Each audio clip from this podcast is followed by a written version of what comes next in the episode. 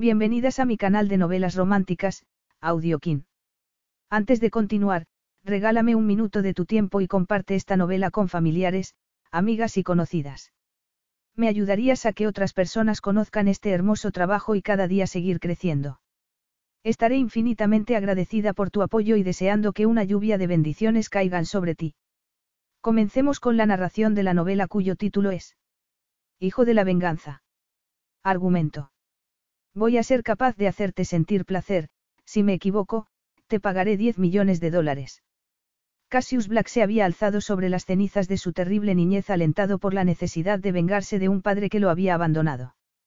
Prácticamente todos los bienes de su padre ya eran suyos, y solo le faltaba presentarse ante él con un heredero al que jamás permitiría que conociese. Laney Henry, una mujer pura en cuerpo y alma, era la candidata perfecta para casarse con Cassius y ser la madre de su hijo. Así que éste le daría un ultimátum seguro de que no tenía nada que perder, ¿o sí? Capítulo 1. Debería despedirte inmediatamente, la reprendió su jefa. Cualquiera querría tener tu trabajo, cualquiera sería menos tonto. Lo siento. A la Neima y Henry se le llenaron los ojos de lágrimas al ver el café caliente en el abrigo de piel blanco de su jefa, que estaba apoyado en el respaldo de una silla. Se inclinó hacia adelante e intentó desesperadamente limpiar la marcha con el dobladillo de su falda de algodón. No ha sido. ¿El que no ha sido? inquirió su jefa, una condesa nacida en Estados Unidos que se había casado y divorciado cuatro veces. ¿Qué pretendes decir? Que no ha sido culpa mía, pensó la Ney, pero respiró hondo. No merecía la pena explicarle que su amiga le había puesto la zancadilla para que tropezase.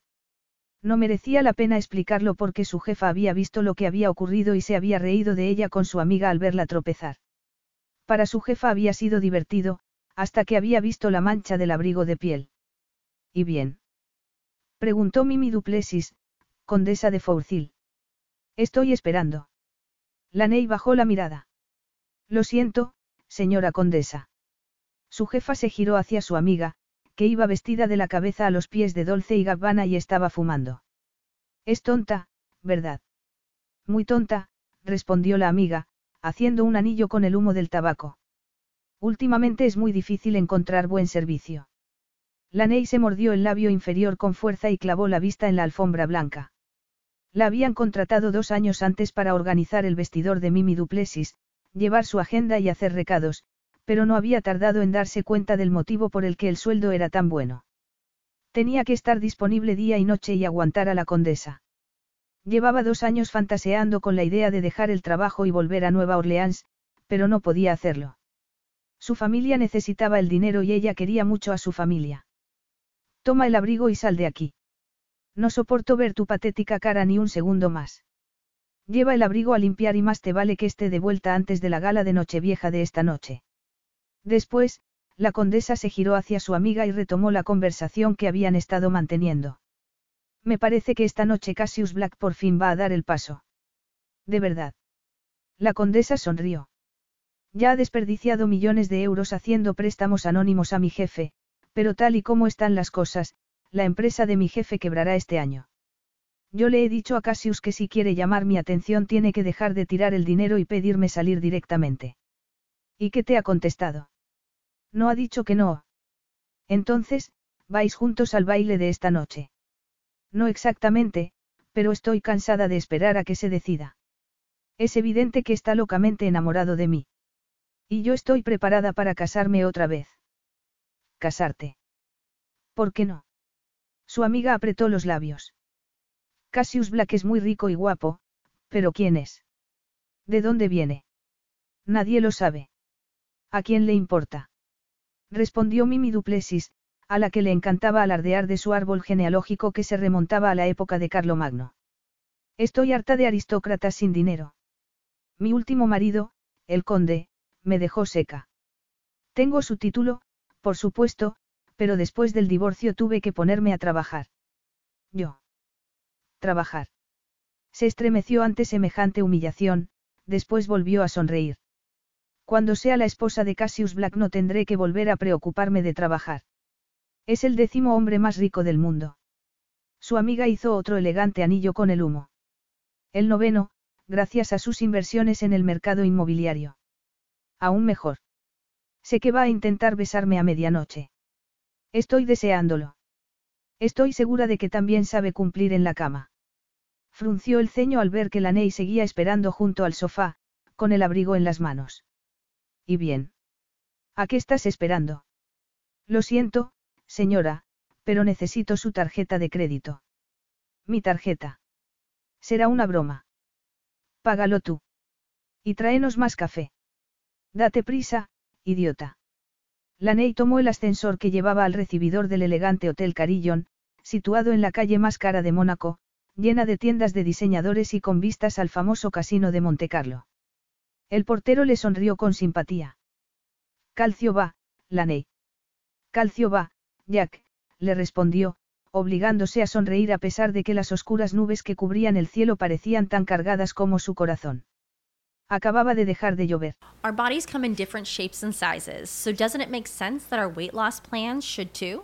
That's the beauty of Noom. They build a personal plan that factors in dietary restrictions, medical issues, and other personal needs so your plan works for you. Noom doesn't restrict or shame when you want to treat yourself. Their flexible program focuses on progress instead of perfection. You don't have to give up carbs or anything. And with their daily lessons, you can learn something new about your food choices every day. After just a few days of using the app, I learned how to recognize cues for overeating and how to choose the right foods to feel full. Stay focused on what's important to you with Noom's psychology and biology based approach. Sign up for your trial today at Noom.com. That's N O O M.com. And check out Noom's first ever cookbook, The Noom Kitchen, for 100 healthy and delicious recipes to promote better living. Available to buy now wherever books are sold. La calle estaba mojada, lo mismo que los caros coches deportivos que había aparcados en ella. Era finales de diciembre y las tardes de invierno eran cortas, las noches muy largas. El día de Nochevieja era muy popular, sobre todo entre los ricos, que iban en yate a Mónaco y disfrutaban de fiestas exclusivas, hacían compras y comían en los mejores restaurantes del mundo. Laney se reconfortó pensando que al menos había dejado de llover. No tenía que preocuparse de que se mojase el abrigo de piel. Además, con las prisas se le había olvidado su propio abrigo e iba vestida con una camisa blanca, pantalones anchos y unos zuecos, y el pelo recogido en una cola de caballo. Era el uniforme de los criados. Pero, incluso sin lluvia, el ambiente era húmedo y muy frío, y casi no brillaba el sol. Temblando, agarró el abrigo con fuerza para protegerlo de las salpicaduras de un coche y también para taparse un poco. No le gustaban los abrigos de piel de su jefa, le recordaban demasiado a las mascotas que había tenido en casa de su abuela, a las afueras de Nueva Orleans. Los perros y los gatos la habían reconfortado durante algunas épocas duras de su adolescencia. Echó de menos su casa. Se le hizo un nudo en la garganta. Hacía dos años que no veía a su familia. No lo pienses. Respiró hondo y agarró con fuerza el abrigo, que era grande y pesado. Ella era más bien menuda. De repente, estaba mirando su teléfono cuando un grupo de turistas que pasaba a su lado la empujó. Laney tropezó y se vio caer hacia la carretera en cámara lenta, directa hacia un deportivo rojo que iba en dirección a ella. Se oyó un frenazo brusco y Laney pensó por un instante que iba a morir, con 25 años, lejos de casa y de todas las personas a las que quería, atropellada por un coche. Deseó poder decirles a su abuela y a su padre cuánto los quería por última vez. Cerró los ojos y contuvo la respiración. El coche la golpeó y ella salió volando, y fue a caer sobre algo blando. Todo se quedó a oscuras y ella hizo un esfuerzo por respirar. Cielo santo, ¿en qué estabas pensando? Era una voz masculina, pero no sonaba como ella se había imaginado la voz de Dios, así que no podía estar muerta. Laney abrió los ojos. Había un hombre inclinado sobre ella, mirándola. Estaba a contraluz, así que no podía verlo bien, pero era alto y tenía los hombros anchos. Y parecía enfadado. Un grupo de gente se arremolinó a su alrededor y el hombre se agachó a su lado. ¿Por qué has irrumpido así en la carretera? Le preguntó el hombre, que tenía el pelo y los ojos oscuros y era guapo. Podía haberte matado. Laney lo reconoció de repente. Tosió y se sentó. Se sintió aturdida y se llevó la mano a la cabeza. Ten cuidado, cielo santo. Cassius, Black, gimió ella. Te conozco. ¿Cómo iba a conocerla, si no era nadie? No. ¿Estás herida? No, susurró, dándose cuenta de que, sorprendentemente, era cierto. El abrigo de piel había amortiguado la caída. Estás en estado de shock, dijo él, tocándola sin pedirle permiso, como si quisiese comprobar que no tenía nada roto. Pero la Ney sintió calor cuando la tocó. Le ardieron las mejillas, y lo apartó. Estoy bien. Él la miró con escepticismo. Ella respiró hondo e intentó sonreír. De verdad. De todos los multimillonarios de Mónaco, y había muchos, había tenido que ir a toparse con el que quería su jefa, con aquel hombre misterioso y peligroso. Si la condesa se enteraba de que le había causado algún problema a Cassius Black. La Ney intentó incorporarse. Espera, ordenó él. Respira. Esto es serio. ¿Por qué? preguntó ella. Le he hecho daño a tu Lamborghini. Muy graciosa, dijo él en tono seco, mirándola fijamente. ¿Cómo has irrumpido así en la carretera, delante de mí? He tropezado. Deberías tener más cuidado. Gracias. Se frotó el codo, que le dolía. Las dos veces anteriores que había visto a aquel hombre, mientras comía con la condesa, Laney había pensado que Cassius Black debía de ser un estadounidense criado en Europa, o un europeo criado en Estados Unidos. Aunque lo cierto era que tenía un acento que ella reconocía muy bien, pero no era posible. Se frotó la frente. Debía de haberse dado un golpe más fuerte de lo que pensaba. Lo intentaré en el futuro. Cassius se puso en pie y miró a su alrededor, a las personas que se habían acercado. ¿Hay algún médico? Nadie respondió. Él se sacó el teléfono del bolsillo. Voy a llamar a una ambulancia. Muchas gracias, le dijo la Ney, pero me temo que no tengo tiempo para eso. Él la miró con incredulidad. ¿Qué no tienes tiempo? Ella se buscó sangre o algún hueso roto, pero, al parecer, lo peor que tenía era un chichón en la frente. Se lo tocó. Tengo que hacer un recado urgente para mi jefa. Hizo un gesto de dolor y se levantó. Él alargó la mano para ayudarla. Cuando se tocaron, Laney sintió un chispazo que hizo que lo mirase. Era mucho más alto que ella, guapo y poderoso, e iba muy elegante, vestido con un traje oscuro. Ella debía de estar hecha un desastre. Bajó la mano. Gracias por haber frenado, murmuró. Será mejor que me marche. ¿Quién es tu jefa? Mimi Duplessis, la condesa de Fourcil. Mimi. Preguntó él, acercándose más y estudiando su rostro. Espera, ahora te he reconocido. Eres el ratoncillo que va y viene por casa de Mimi, que le ordena las zapatillas y le busca el teléfono. La Ney se ruborizó. Soy su asistente. ¿Y cuál es ese recado tan importante que tienes que hacer, que casi mueres por él. Solo casi. Una suerte. Sí. La Ney se quedó hipnotizada con su rostro, un rostro con carácter, que tenía una cicatriz en uno de los altos pómulos. Y la nariz aquilina un tanto torcida, como si se le hubiese roto de joven. Tuvo la sensación de que aquel hombre no había nacido siendo rico. No se parecía en nada a los playboys ricos con los que Mimi había salido después del divorcio. Aquel hombre era un luchador. Tal vez un mafioso. Y su mirada la aturdía. Dime, ¿cuál es ese recado, ratoncito? Volvió a preguntar. Su abrigo. La Ney miró a su alrededor y gritó, angustiada. El carísimo abrigo de piel estaba tirado en un charco. La Ney respiró hondo. Estoy despedida, susurró. Me dijo que tenía que estar limpio antes del baile de esta noche. Ahora está destrozado. No ha sido culpa tuya. Sí, primero se me cayó el café encima. Y luego he tropezado al mirar el teléfono para saber dónde estaba la tintorería más próxima, mi teléfono. Buscó con la mirada y lo vio destrozado debajo de una de las ruedas del coche. Se agachó a recogerlo y se le llenaron los ojos de lágrimas. Y justo cuando pensaba que nada podía ir peor, empezó a llover de nuevo. Aquello fue demasiado. Fue la gota que colmó el vaso. La Ney se echó a reír. ¿Qué te parece tan gracioso? Es evidente que me he quedado sin trabajo. ¿Y te alegra? No, respondió ella, limpiándose los ojos. Sin trabajo, mi familia no podrá pagar el alquiler el mes que viene, ni mi padre podrá comprar sus medicamentos.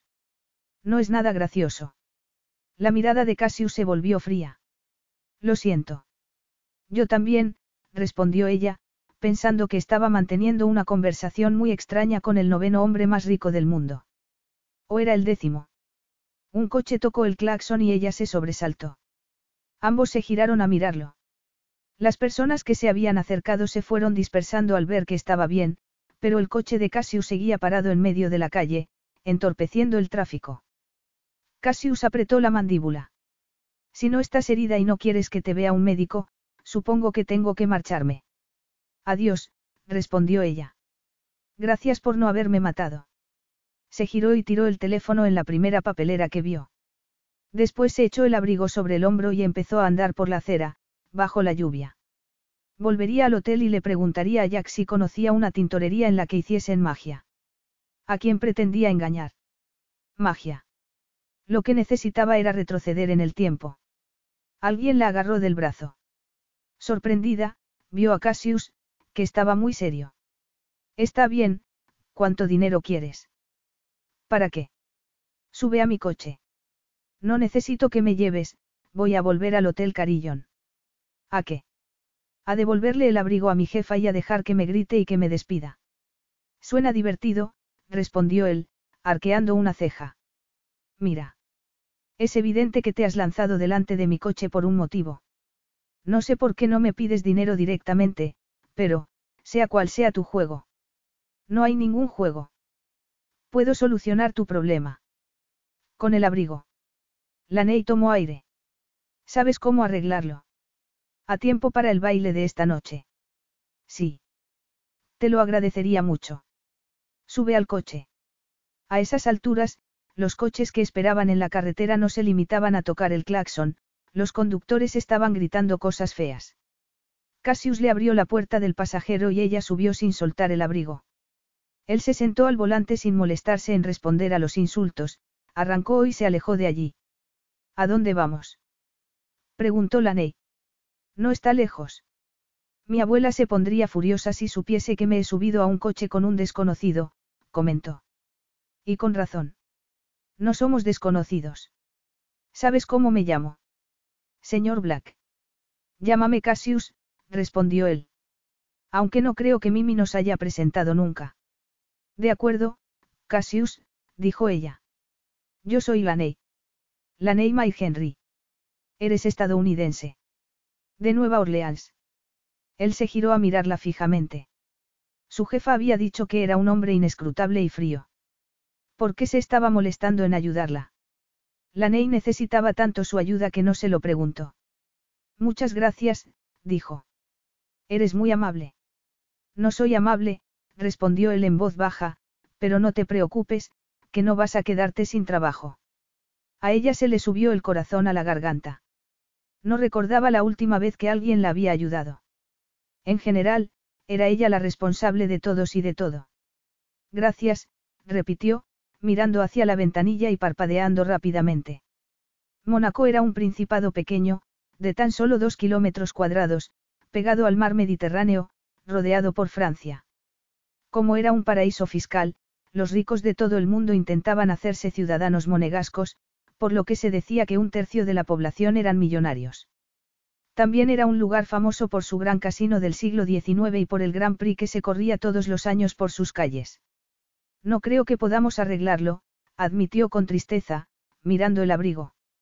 Tal vez podrías acompañarme de vuelta al hotel y explicar lo ocurrido. Tal vez así la condesa no me despida. Solo conozco a Mimi por cuestiones de trabajo, que te hace pensar que puedo influir en su decisión. ¿No estás enamorado de ella? Preguntó Laney sin pensarlo. ¿Enamorado? Repitió él. ¿Qué te hace pensar eso? A Laney le ardieron las mejillas. No quería ser indiscreta ni difundir rumores acerca de su jefa. Avergonzada, se encogió de hombros y clavó la vista en la lluvia.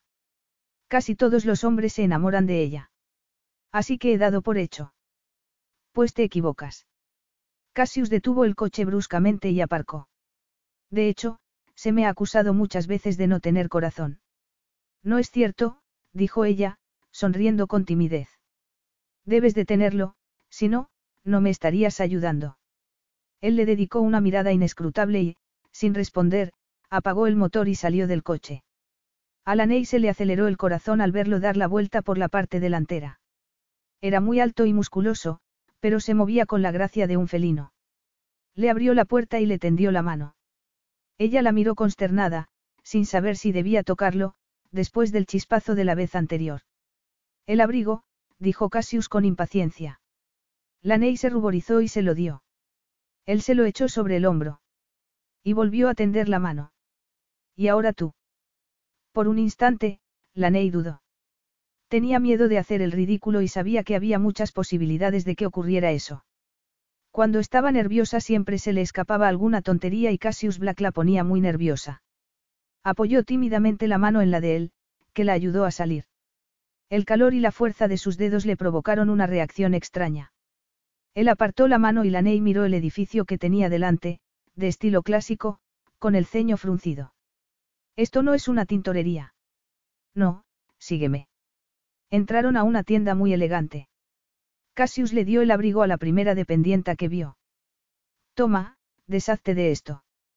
Por supuesto, señor, respondió ella con toda serenidad. Que se deshaga del abrigo. ¿Qué estás haciendo? Le gritó la Ney. No podemos tirarlo. Y consigue otro igual, añadió él, mirando a la dependienta. Inquirió la Ney. Por supuesto, señor. Tenemos uno muy parecido. Cuesta 50.000 euros. La Ney estuvo a punto de desmayarse, pero Cassius ni parpadeó. Estupendo. Diez minutos después volvían en su coche al Hotel Carillon, con el abrigo nuevo en el maletero que, por extraño que pareciese, estaba en la parte delantera del coche y no en la trasera. Los ricos siempre hacían algunas cosas de un modo un poco distinto, pensó Laney. Otras las hacían igual que los demás. Solo puede haber un motivo por el que te has gastado tanto dinero en un abrigo, comentó Laney. Admítelo. Estás enamorado de la condesa. Cassius la miró de reojo. No lo he hecho por ella, sino por ti, respondió sonriendo. Por mí. Sabes quién soy y los recursos que tengo. Y aún así no has intentado aprovecharte, aunque te he golpeado con el coche. De hecho, he pensado que era lo que ibas a hacer cuando te has lanzado justo delante. No me he lanzado delante, protestó Laney. Él la estudió con la mirada y Laney sintió que la desnudaba, se ruborizó. Podrías haberme amenazado con ir a la policía, haber intentado sacarme millones. Eso no estaría bien, le respondió ella. Quiero decir, que no ha sido culpa tuya que yo me haya caído. Has intentado no atropellarme y me has salvado la vida porque eres rápido de reflejos. ¿Y si te ofreciese ahora un millón de euros a cambio de que firmases un papel que diga que no me vas a denunciar? No lo aceptaría. Él sonrió con cinismo. Entiendo. Puedo firmar ese papel gratis. Aquello lo sorprendió. ¿Qué? Mi abuela me educó para que dijese la verdad y no me aprovechase de los demás. Que seas rico no va a convertirme en una ladrona. Cassius se echó a reír y giró a la izquierda. Tu abuela debe de ser una mujer increíble. Lo es, admitió ella. Es toda una dama del sur. Cassius la miró un instante, le brillaron los ojos. Detuvo el coche delante de la gran entrada del Hotel Carillon, pero, cuando apagó el motor, Laney vio algo en su rostro que le encogió el corazón. Sin pensarlo, le tocó tímidamente el hombro. Y se arrepintió inmediatamente al notar la fuerza de sus músculos bajo la chaqueta negra. Apartó la mano, pero no pudo evitar comentar. ¿Por qué pones esa cara? Él la miró a los ojos. ¿Qué cara? Laney se preguntó si habría sentido la misma corriente eléctrica que ella, pero se dijo que seguro que no. Estaba interesado por su jefa, que era bella, aristocrática y elegante, todo lo contrario que ella. Respiró hondo. Has puesto cara, triste. Cassius la miró fijamente y después sonrió de repente. Los multimillonarios no se ponen tristes, se serenan, respondió. Ven, te salvaré de Mimi. La puerta se abrió y Laney vio a Jack, el portero, que la miraba con sorpresa. Señorita Laney. Ah, hola, dijo ella sonriendo. El señor Black ha sido muy amable trayéndome de vuelta para que no me mojase con la lluvia.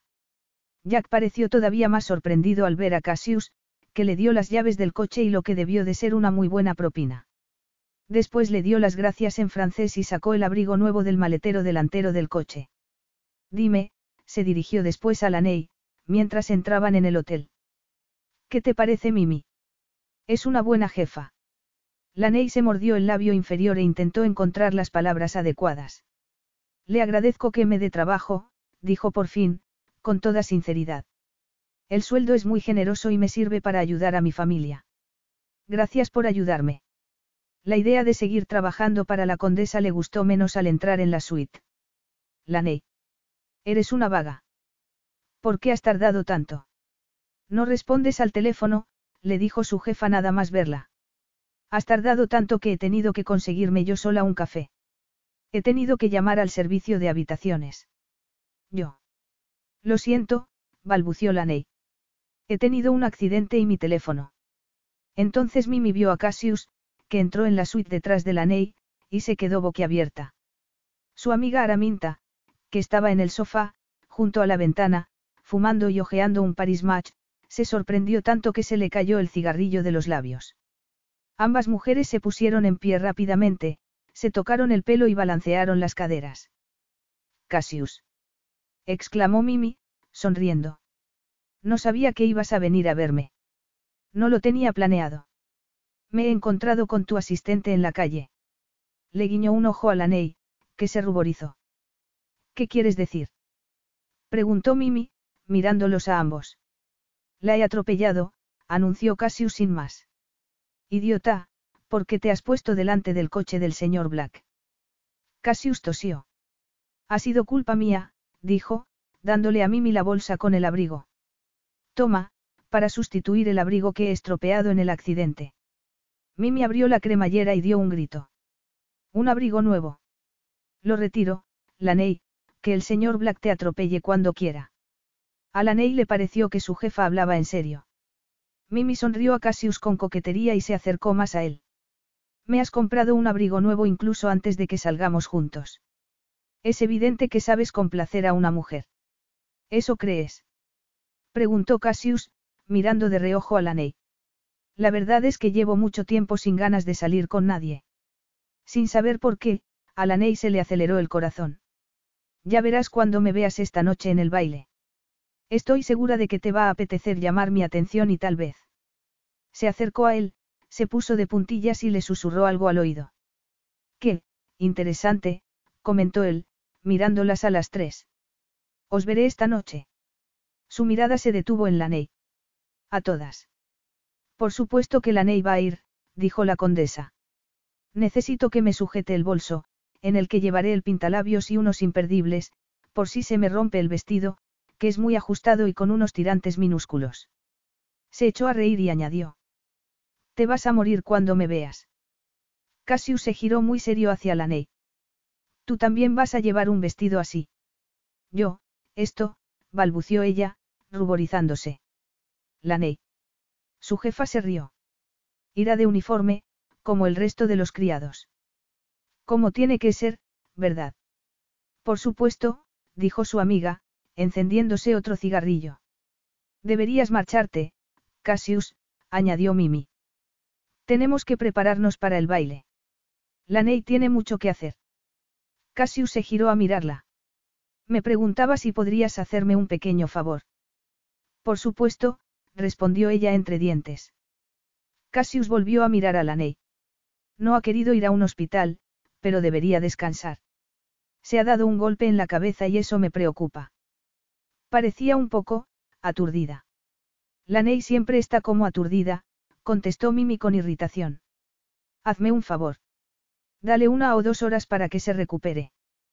Pero si tiene que, está bien. Gracias, respondió Cassius, volviendo a mirarlas a las tres e inclinando la cabeza. Señoras. La condesa y Araminta le sonrieron de oreja a oreja, pero Mimi dejó de sonreír en cuanto hubo salido por la puerta. No sé qué has hecho para llamar su atención, para darle pena, pero qué vergüenza. Qué vergüenza. Repitió Araminta. Ve ahora mismo a planchar mi vestido. De repente, Laney se dio cuenta de que le dolía mucho la cabeza. Pero sí ha dicho que podía descansar un poco. Descansa mientras planchas mi vestido. ¿Y el mío? Considéralo un regalo, añadió la condesa. Imagínate que estás en una sauna. Disfruta de la visita al spa. Aunque pareciese extraño, Laney disfrutó planchando los vestidos. No pudo dejar de pensar en cómo la había mirado Cassius a los ojos, en el timbre de su voz, en cómo la había ayudado a salir del coche, dándole la mano. Sacudió la cabeza. Es ridículo, se dijo en voz alta. Esta noche la besará a ella, no a ti. Oyó que sonaba el timbre de la suite, apagó la plancha y corrió a abrir la puerta. Había un joven con una caja en las manos. Un paquete, dijo. Merci, respondió Laney, dándole una propina de su propio bolsillo y sorprendiéndose al ver su nombre escrito en una tarjeta. ¿Qué es? preguntó su jefa. Un paquete para mí. La verdad, es que es para mí. ¿Qué? inquirió Mimi, tomando el sobre. ¿Quién te va a enviar un regalo a ti? Lo abrió y leyó el mensaje que había dentro. Luego fulminó a Laney con la mirada. ¿Qué has hecho? ¿Qué quiere decir? Mimi le tiró la nota a Laney, que la leyó.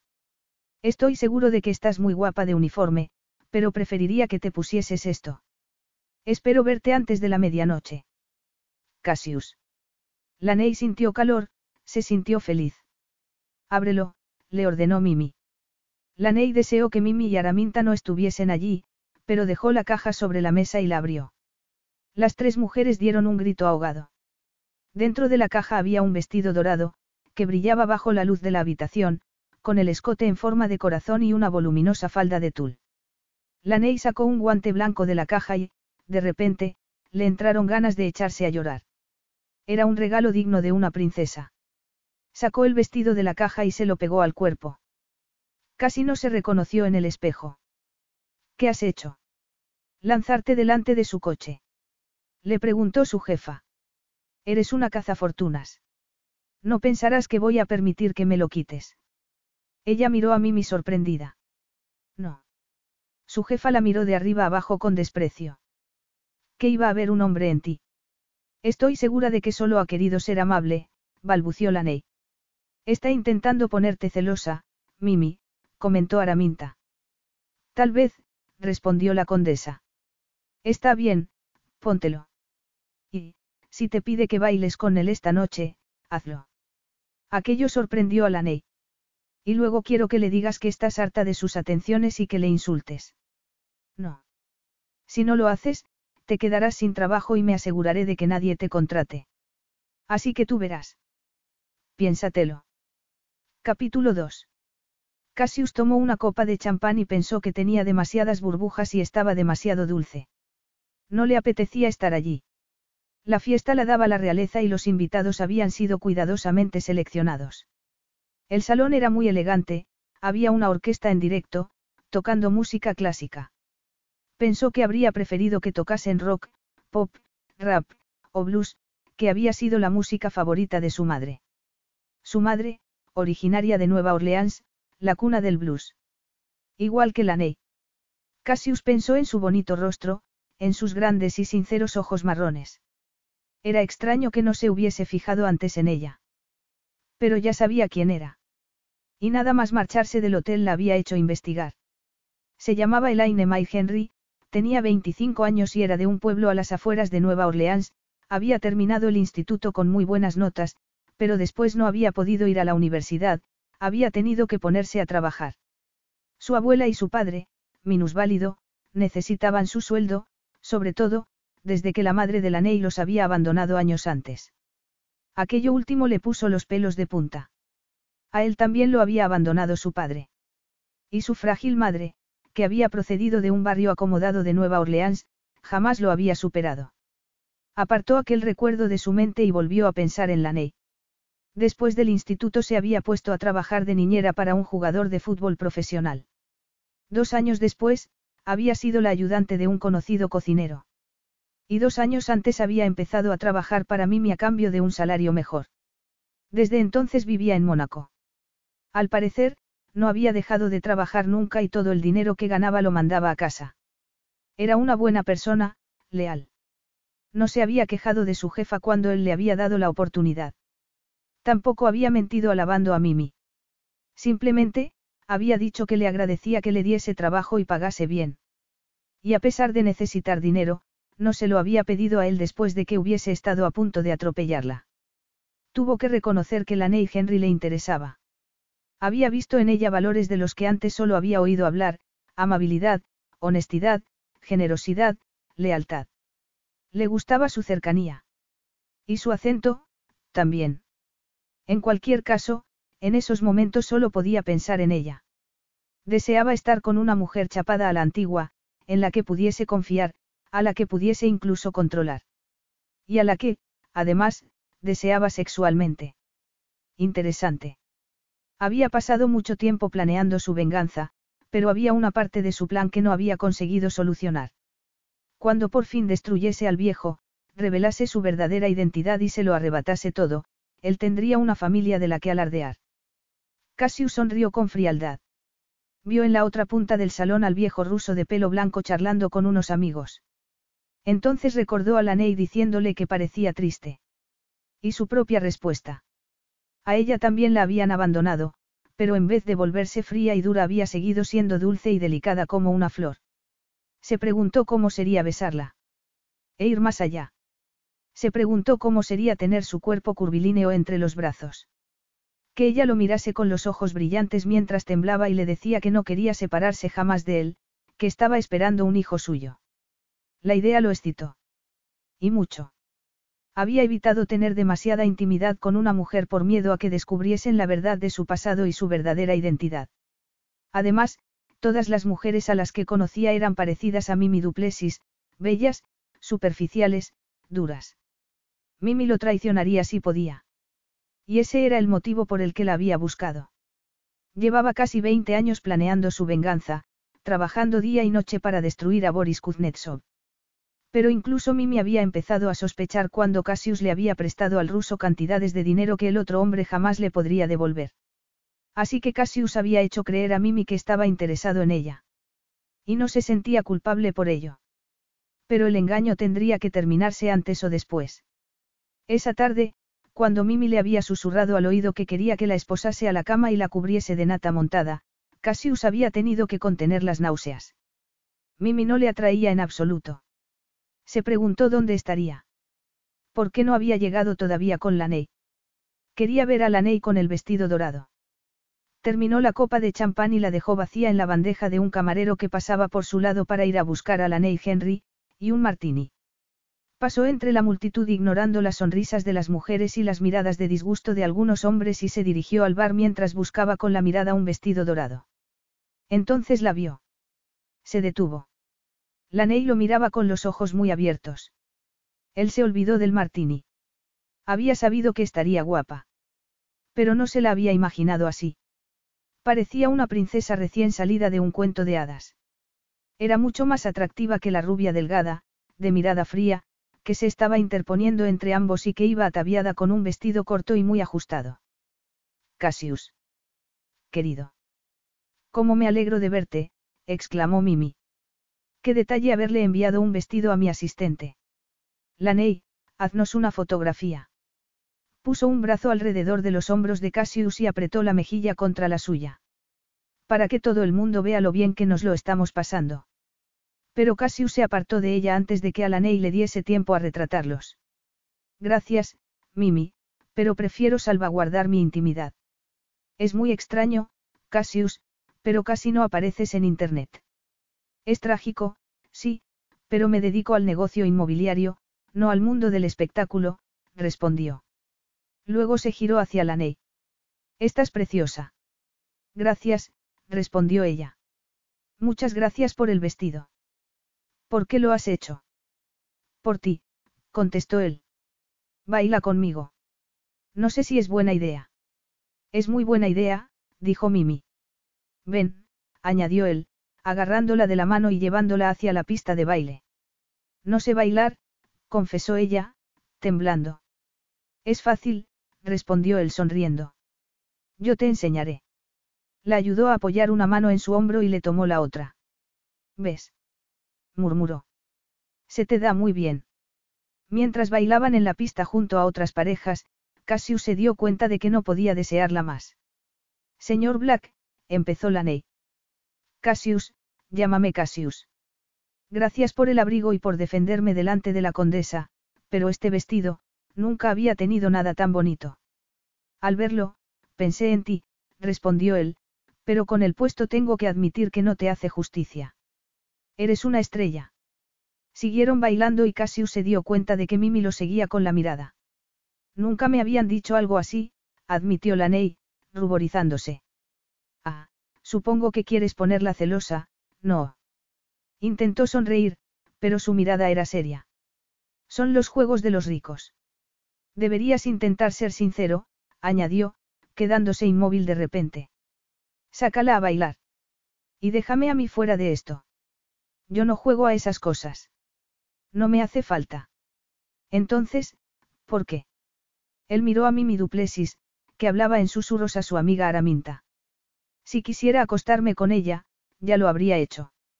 Eso que has dicho es muy feo. Me has pedido que sea sincero. Sigue siendo feo. Podría tenerla. Podría tener a la mayoría de las mujeres que conozco. Ya he tenido a muchas. Qué manera de alardear. La verdad es que no me impresiona nada que hayas tenido tantas amantes. A mí lo que me sorprende es que tú hayas tenido tan pocos. ¿Cómo? ¿Que cómo lo sé? Lo sé porque te pones a temblar cuando te toco, porque contienes la respiración cuando te miro, le dijo, apretándola contra su cuerpo. Puedo sentirlo. Por el modo en que tu cuerpo tiembla contra el mío. Cassius la miró y pensó que era muy pequeña entre sus brazos, femenina y vulnerable. Aunque era su vulnerabilidad lo que más lo impresionaba. Y su valentía.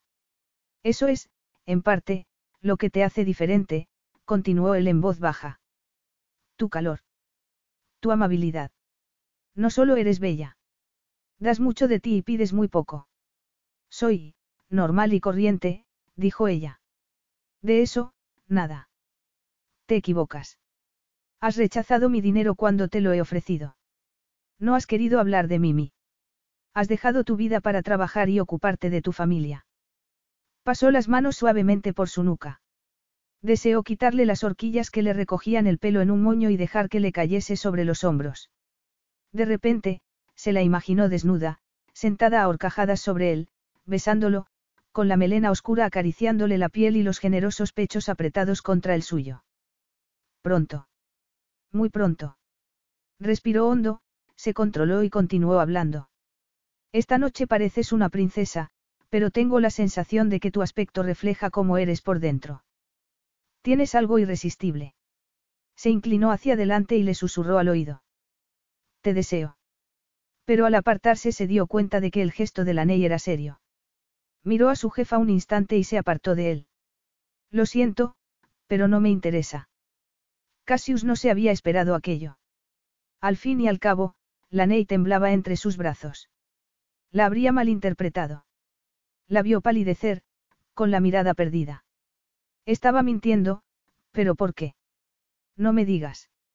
Ella asintió furiosamente, sin mirarlo a los ojos mientras las demás parejas seguían bailando a su alrededor. Dime el motivo. Es que.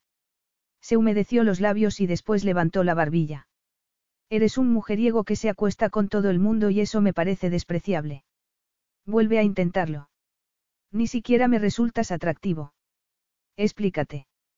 Ella lo miró con desesperación. Eres demasiado, alto. Demasiado alto. Cassius se rió. Está bien, te daré un motivo. No tiene nada que ver contigo. Es que soy virgen y frígida. Lo de virgen me lo puedo creer, pero frígida. Cassius sacudió la cabeza con incredulidad, se acercó y pasó las manos por sus hombros desnudos. La notó temblar y vio cómo se le marcaban los pezones a través del vestido. De eso, nada. Laney lo miró con los ojos muy abiertos. Por favor, por favor, no. ¿Por qué? ¿Por qué? Porque, si no te rechazo, mi jefa me despedirá.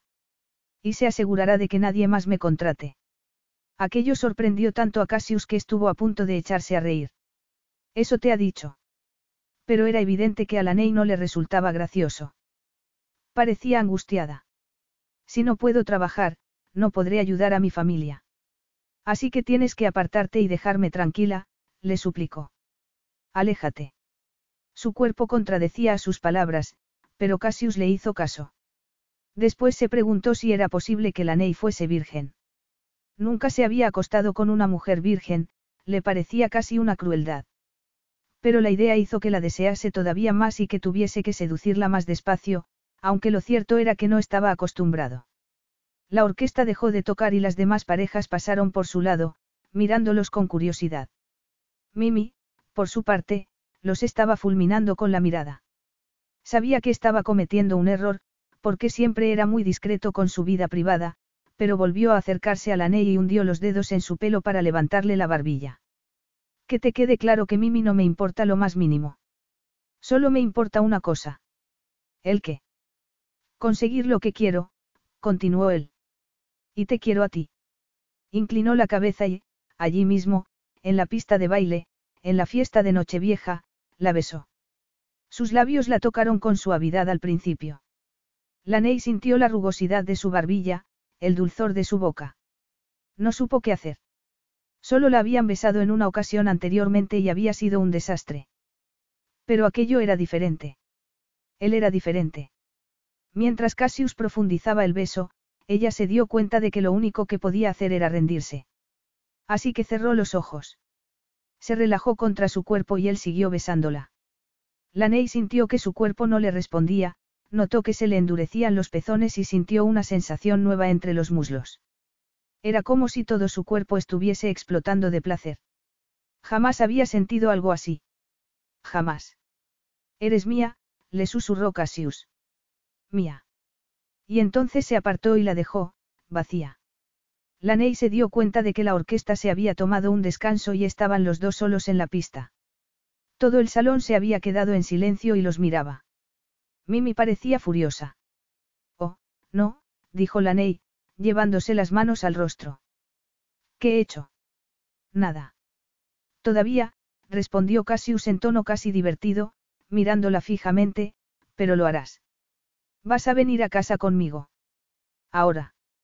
Ella se dijo que era imposible que un multimillonario tan guapo la desease a ella, una chica normal y corriente.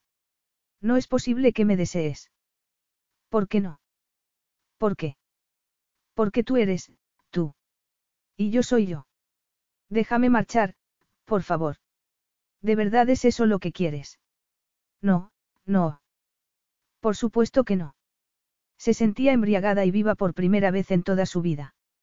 Quería que el hombre más guapo y poderoso de la tierra, uno de los más ricos del mundo, la considerase bella, la desease. Era como un sueño. Un sueño imposible. Todos nos miran, susurró. Te miran. Y se preguntan quién eres. Laney se rió. Si llevo dos años viviendo aquí. Pero eras invisible, una criada, le dijo él, acariciándole los brazos. Ya no. Ven conmigo. Ahora. Esta noche. La tomó de la mano y Laney no pudo resistirse. Vio a Mimi por el rabillo del ojo, pero no pudo pensar en nada.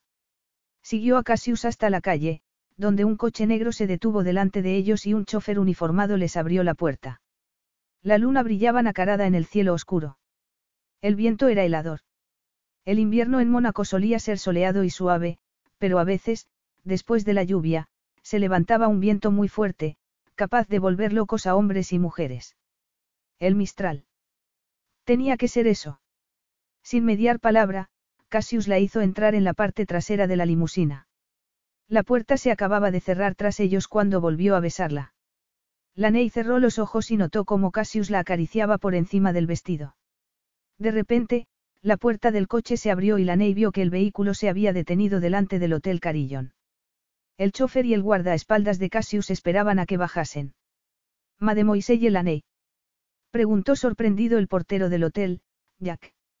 Ella se ruborizó y Cassius la ayudó a salir del coche y la acompañó al interior del hotel. Me estás trayendo a casa, le susurró ella, sin saber qué pensar. Sí. Me has traído a casa antes de medianoche, añadió sonriendo. Como a Cenicienta. Llegaron al ascensor y la puerta se abrió. Él la condujo dentro y apretó un botón. Te has equivocado de piso. Mimi no vive en el ático. Pero yo sí. A la Ney se le encogió el corazón. Sí. Acabo de comprarlo. ¿De verdad?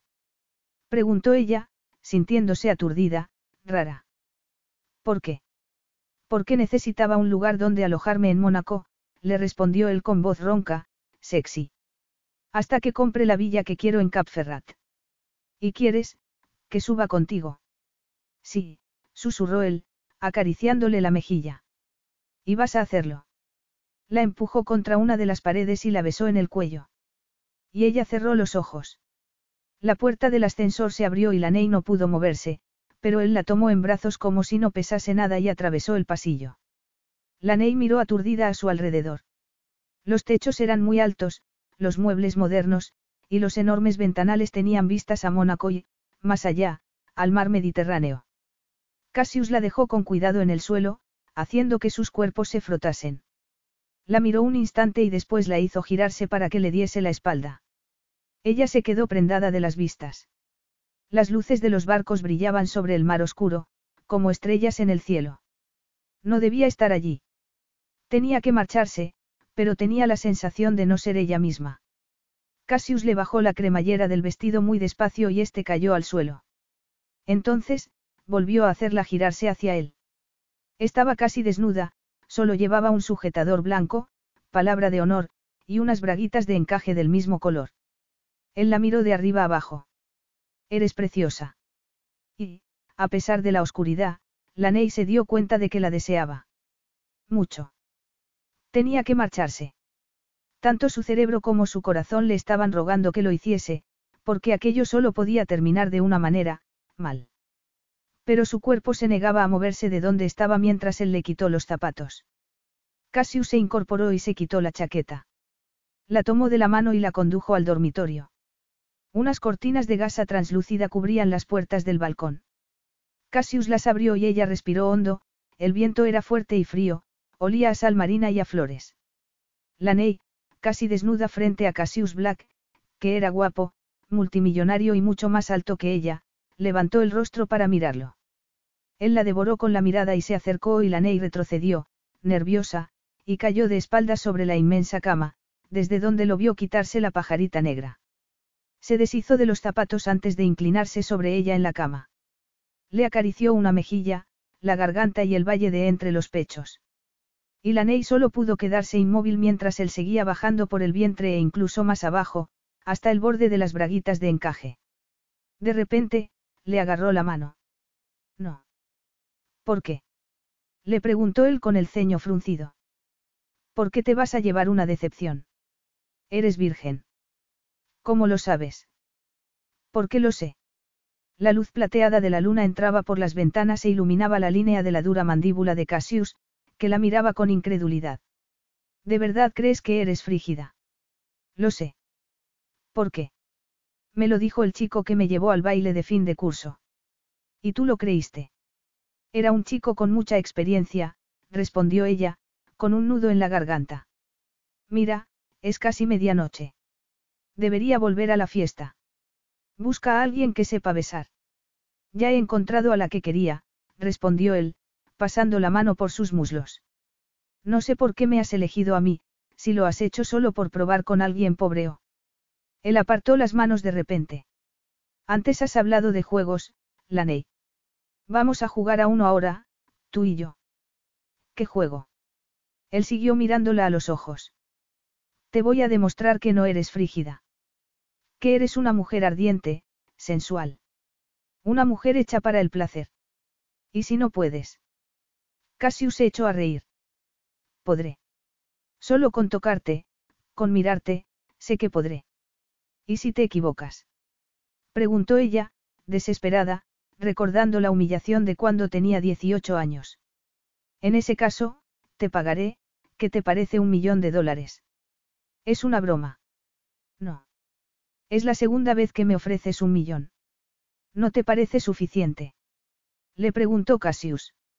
Entonces, dos millones. Diez. Estoy tan seguro de que voy a ser capaz de hacerte gemir de placer que, si me equivoco, te daré 10 millones de dólares. Un golpe de viento abrió las puertas del balcón. 10 millones de dólares. Laney pensó en lo que eso significaría. No tendría que aguantar a su horrible jefa. Podría volver a Nueva Orleans y contratar a alguien que se ocupase a tiempo completo de su padre. Su abuela, que se había dejado la piel trabajando durante 50 años, podría descansar y disfrutar de la vida. Ella podría estar con su familia. La cantidad que te pagaré si pierdo no importa, añadió Cassius. ¿Por qué voy a ganar? Laney se humedeció los labios. ¿Y si pierdo yo, qué vas a querer a cambio? Le preguntó. Además del dulce premio de tu cuerpo. Preguntó Cassius, pasando una mano por su cuerpo. Que seas completamente mía. A ella se le secó la boca. ¿Qué quieres decir? Él volvió a acariciarle la mejilla. Estoy cansado de estar soltero. Quiero una familia, una esposa, hijos. Laney se sintió aturdida. Era posible que se hubiese emborrachado con la media copa de champán que se había tomado en la fiesta. No es posible que. Si no soy capaz de darte placer, Laney, te daré 10 millones de dólares y tú saldrás de aquí siendo una mujer rica, pero, si te hago explotar de gozo, dejarás que tome posesión de tu cuerpo y que engendre en ti un hijo. Serás mía, para siempre. Capítulo 3. Laney se sentó muy recta en la enorme cama, con los ojos como platos. Unos minutos antes se había preguntado si estaba soñando, o borracha. En esos momentos tenía la sensación de haberse vuelto loca. A ver si lo he entendido, dijo en voz baja. Si me haces llegar al orgasmo, tendré que casarme contigo y tener un hijo tuyo. La expresión de Cassius era indescifrable. ¿Qué me dices? O es una broma o estás loco. Estoy perfectamente cuerdo y nunca había hablado tan en serio. ¿Cómo te vas a arriesgar a casarte con alguien solo por el sexo? Es una locura. Cassius empezó a quitarse la camisa, la dejó caer al suelo. Tenía el pecho moreno y musculoso, cubierto de vello oscuro. Laney se humedeció los labios e intentó recordar su argumento. Tendríamos que estar enamorados. Tendríamos que ser compatibles. Piénsalo. Él se inclinó y la cayó con un beso. La empujó con el pecho caliente y duro, y Laney fue consciente de repente de que estaba en ropa interior. Cassius se apartó y buscó su mirada. Dame una respuesta. La respuesta más sensata sería decirle que no y salir corriendo de allí, pero... Diez millones de dólares. No tenía experiencia, pero sabía algo de sexo, por supuesto. Había visto alguna película, así que no era completamente inocente. Y, cuando Bob Joe Branford, el popular jugador de fútbol de su instituto, le había pedido que fuera al baile con él, Laney había pensado que por fin le iban a dar su primer beso. Pero la noche había resultado ser un desastre. A la mitad de la fiesta, Bobby la había llevado a un pasillo oscuro del instituto y la había besado, pero sus labios habían estado fríos y ásperos, y había sabido a whisky, cosa que a Laney le había dado mucho asco. Había querido parar, pero él no la había escuchado, así que lo había empujado con fuerza, haciéndolo caer al suelo justo en el momento en el que pasaban cerca algunos de sus amigos. Estos se habían reído y Bob y Joel había fulminado con la mirada. Además de virgen, eres una frígida, había gritado. Tenía que haber sabido que estaba perdiendo el tiempo contigo. Después, se había ido con sus amigos y se había buscado a otra chica con la que bailar. Y la Ney había tenido que volver a casa sola, con su vestido de segunda mano. El lunes, al volver a clase, había sido todavía peor. Había sido el hazme del instituto. Además de ser baja y regordeta, de vivir en una casa destartalada, tener un padre ciego que estaba en silla de ruedas y de que su madre los hubiese abandonado para irse a California con otro hombre, además de todo aquello, todo el mundo sabía que era virgen y frígida. En esos momentos se preguntó qué riesgos corría quedándose allí. Aceptaría los 10 millones de dólares y se marcharía de allí como una reina. Levantó la barbilla y miró a Cassius Black a los ojos. Acepto. Él puso un gesto triunfante. Se inclinó, le quitó las horquillas del moño e hizo que la larga melena morena cayese sobre sus hombros. Por fin, dijo con voz ronca, tumbándola en la cama y besándola. La Ney no sintió nada. Se dijo que ya tenía los 10 millones de dólares en el bolsillo. Cassius pasó las manos lentamente por su cuerpo. La besó con más suavidad, como un susurro, seduciéndola. Ella sintió como un estremecimiento en los pechos y en la zona baja del vientre. Se dijo que no era nada. Cassius le desabrochó el sujetador blanco y le acarició los pechos, se los apretó suavemente. Laney se dijo que seguía sin sentir nada. Tenía el corazón acelerado, pero era de piedra. Él inclinó la cabeza y Laney notó el calor de su aliento antes de que se metiese uno de los pezones en la boca. Laney sintió un estremecimiento y se puso tensa. Como una piedra, se dijo. Él le acarició el otro pecho y también se metió en la boca el pezón. Laney contuvo la respiración. De repente, Cassius la agarró de las muñecas y se las apoyó en el cabecero de la cama, luego se inclinó hacia ella y le dijo al oído. Vas a perder. No, respondió ella, aunque tenía miedo. No podía perder. El peso del cuerpo de Cassius la apretó más contra el colchón. Él siguió sujetándole las muñecas mientras la besaba, le lamía y le mordisqueaba el cuello, después pasó al lóbulo de la oreja, y a la clavícula. Laney notó su erección entre las piernas. Gimoteo.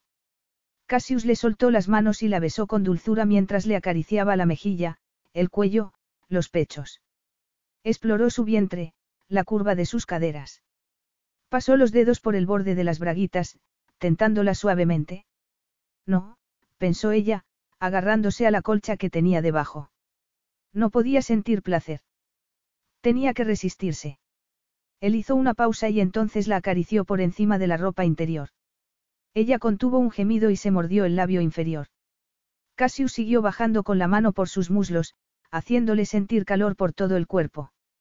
Luego le separó las piernas y la besó en el vientre, fue pasando los labios por donde había pasado las manos, se detuvo para torturarla con el calor de su aliento. Laney se preguntó si aquello que sentía era deseo. Lo deseaba, pero no podía. No podía ser. Si se quedaba embarazada su vida cambiaría. Siempre había pensado que, si algún día era madre, querría ser una buena madre. Encontraría a un hombre agradable, bueno, leal al que amase. Saldrían juntos un año, se casarían en la intimidad, ambos tendrían un trabajo estable, y pagarían la entrada de una casa con una valla blanca. Solo entonces, cuando ambos estuviesen preparados, tendrían un hijo. Porque un niño se merecía tener seguridad, amor y estabilidad. Ella lo sabía mejor que nadie. Así que, aunque fuese poco probable que se quedase embarazada aquella noche, no podía correr el riesgo. Tenía que pedirle a Cassius que parase, tenía que decirle que el juego se había terminado, que se quedase con su dinero. Tenía que salir de allí antes de que fuese demasiado tarde. Eres de piedra, se dijo. El problema era que no se sentía así. Lo vio arrodillarse a los pies de la cama, entre sus piernas, y le costó respirar. De repente, se oyeron estallidos en la calle y ambos se giraron a mirar hacia el balcón. A través de las cortinas vieron fuegos artificiales surcando el cielo. Cassius se giró hacia ella. Es medianoche, le dijo con voz ronca. Feliz año nuevo. La besó, entrelazó su lengua con la de ella, y la Ney se perdió en su calor, en el peso de su cuerpo y, todavía peor, en su propio deseo. Un minuto más y le pediré que pare, se prometió. Solo un minuto más. Otro golpe de viento entró por el balcón, envolviéndolos y Laney se aferró a los hombros de Cassius. Él siguió besándola sensualmente hasta que Laney se dio cuenta de que ella lo estaba besando también. Entonces, Cassius volvió a bajar a su pecho. Laney tragó saliva y cerró los ojos. Él le pasó las manos por las caderas, por los muslos, por la tierna carne que había entre ellos. Después se incorporó lo suficiente para quitarle las braguitas y tirarlas al suelo. Estaba completamente desnuda, tumbada en su cama. Frígida tú. murmuró Cassius casi enfadado. ¿Qué idiota te convenció de algo así? Se quitó los pantalones y los calzoncillos de seda y los dejó en el suelo. Estaba completamente excitado. Laney tragó saliva. Era la primera vez que veía a un hombre completamente desnudo, y excitado.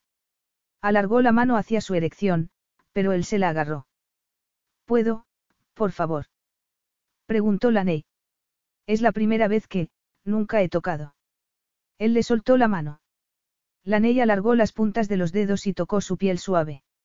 Él se estremeció. Tanto, me deseas. Te lo demostraré, respondió Cassius con voz ronca. Le colocó las manos en los hombros y la besó apasionadamente mientras la cubría con su cuerpo desnudo. Laney sintió sus fuertes muslos, su rugosa barbilla raspándole la piel, pero, sobre todo, sintió su erección en el vientre. Estuvo a punto de gritar.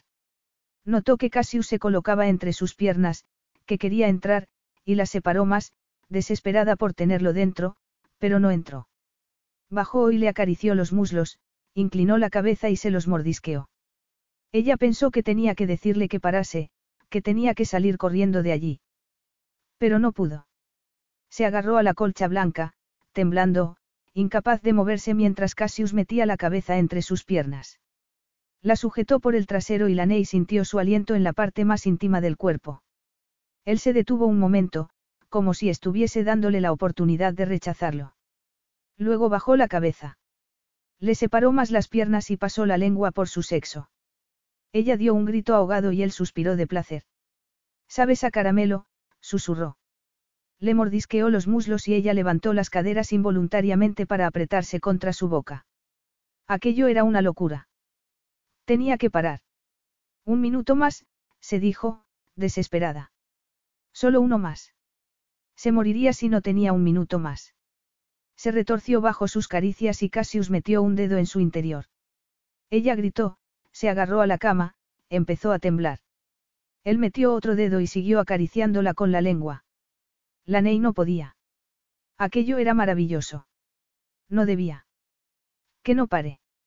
Sin dejar de acariciarla, besó su sexo con fuerza, obligándola a rendirse, a aceptar el placer. La Ney levantó las caderas de la cama, se retorció. Separó los labios y contuvo la respiración. Y entonces sintió que explotaba de placer. Gritó y se aferró a los hombros de Cassius, clavándole las uñas, y después respiró de nuevo. Él se incorporó y puso las caderas encima de las suyas para llenarla de un solo empellón. Laney sintió un instante de dolor en medio de tanto placer. Cassius no se movió, se quedó inmóvil en su interior. Luego tomó aire, como si quisiese tranquilizarse. Entonces se inclinó y le susurró al oído. Eres mía. Cassius estuvo a punto de desmayarse con la sensación que le causó estar en su interior. Le encantó. Fue todavía mejor de lo que se había imaginado. Estaba caliente y su grito de placer todavía le retumbaba en los oídos. Tuvo que hacer un esfuerzo para no llegar al orgasmo tan pronto. Llevaba una hora conteniéndose y no podía más. Besarla, probarla, sentir su cuerpo desnudo, había sido una dulce tortura. Era ridículo que alguien le hubiese dicho que era frígida, pero casi se alegraba. Gracias a aquel tipo era suya y solo suya. Nunca había deseado tanto a una mujer.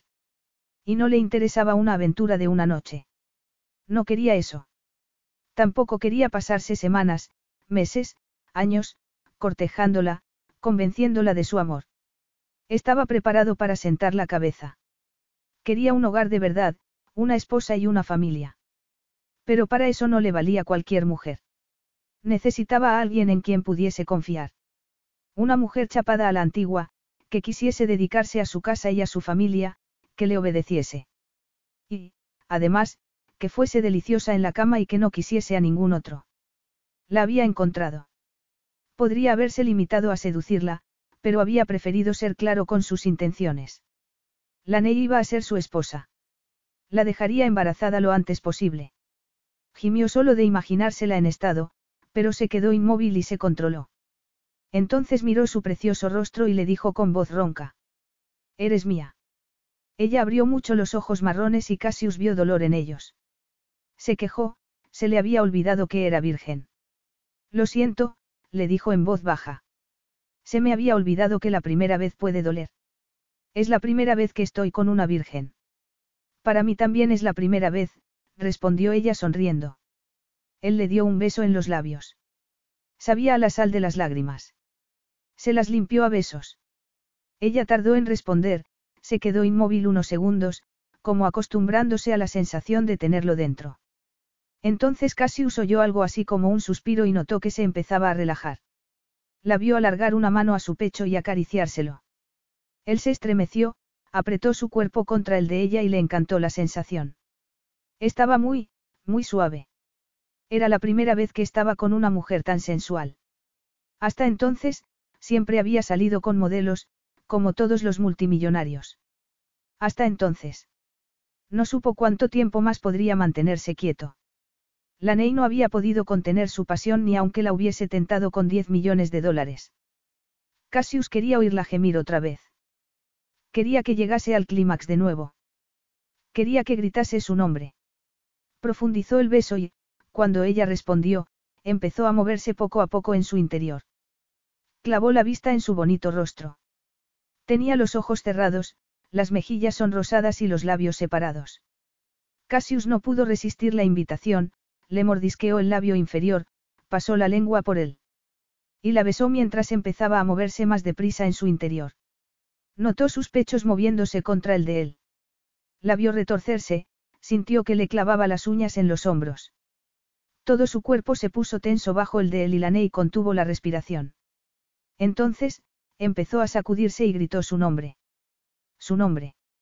Aquello era demasiado. Cassius gimió y la empujó con su cuerpo por última vez, muy profundamente, llenándola completamente, y sintió el placer más intenso de toda su vida. Cuando volvió a abrir los ojos, la luz de la luna había cambiado. Se dio cuenta de que estaba abrazando el pequeño cuerpo de la Ney. Aquello era extraño. Nunca se había quedado dormido abrazando a una amante. Pero tampoco había tenido jamás una noche como aquella. Ni a una mujer así. La miró y sintió ternura por aquella mujer que se había caído delante de su coche, por la empleada de la empleada de su padre. No era consciente del poder que tenía ya sobre él. Ni lo sería nunca, él se ocuparía de ocultárselo. La vio sonreír en sueños y respiró hondo. Era el único hombre que la había tenido y no habría más. La dejaría embarazada lo antes posible, se casaría con ella. La tendría en su cama todas las noches. Era suya y no la dejaría marchar. Capítulo 4. A la mañana siguiente, Laney suspiró satisfecha mientras se aclaraba el champú del pelo. Bostezó y se desperezó en la ducha. Se sentía como si apenas hubiese dormido, pero feliz. Se había despertado irradiando felicidad después de haber pasado la noche con Cassius, durmiendo entre sus brazos. Solo se había despertado cuando el teléfono de él había sonado y había aprovechado su ausencia para meterse en la ducha. En esos momentos, en el enorme cuarto de baño de mármol blanco del ático, recordó todo lo ocurrido la noche anterior, incluido el hecho de que no habían utilizado protección. ¿En qué había estado pensando? No, susurró, cerrando los ojos.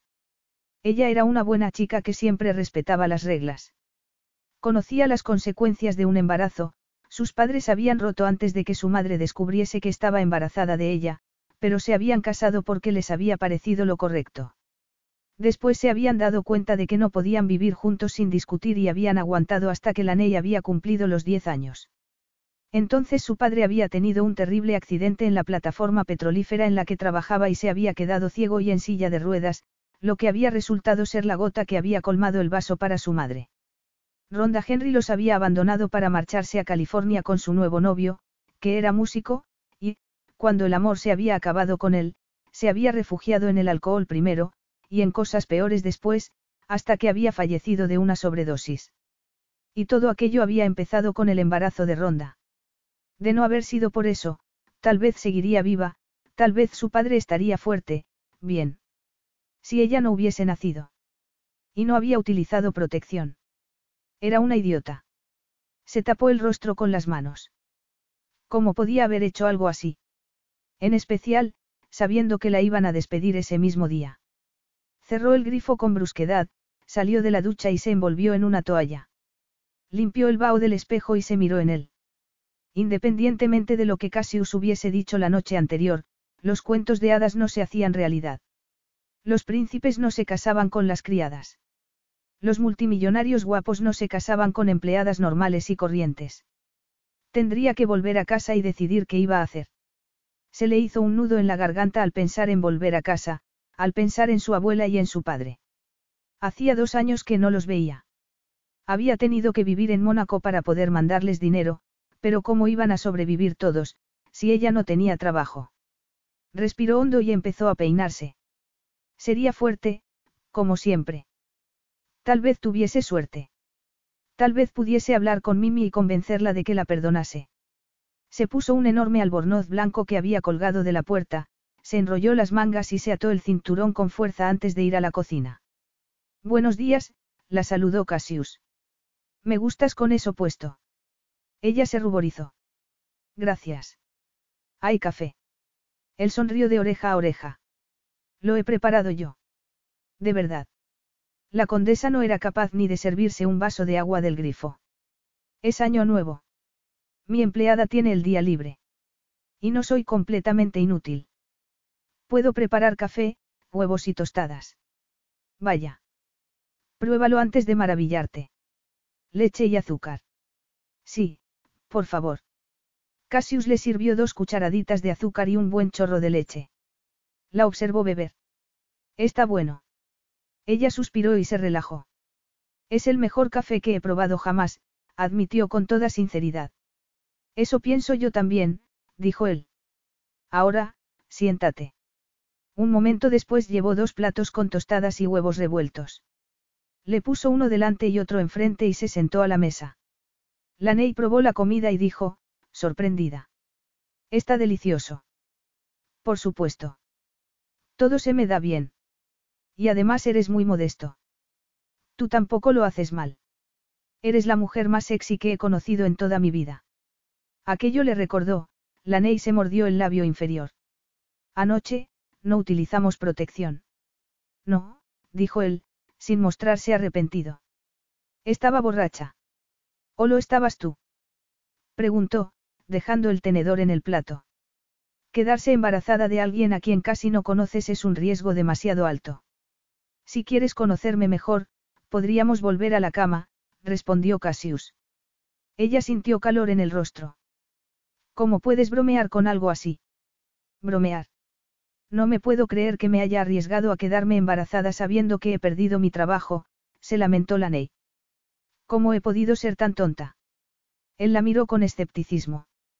¿De verdad te preocupa haberte quedado sin trabajo?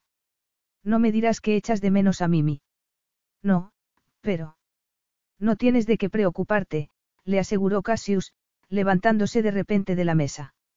Yo te acompañaré a casa de Mimi. De verdad. Hablarás con ella.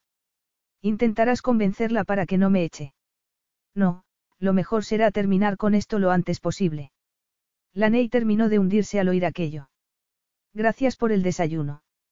Se levantó y salió de la cocina y él la siguió. No hace falta que me acompañes a ver a Mimi, le dijo la Ney. Por supuesto que sí. De todos modos, tengo que hablar con ella. De acuerdo. Bajaron en silencio en el ascensor. Laney se sentía avergonzada y furiosa consigo misma, pero mirando a Cassius de reojo entendió el motivo por el que no había sido capaz de resistirse a él. Cassius había hecho que se sintiese guapa, deseada. Y ella se había dejado llevar. Pero el momento se había terminado.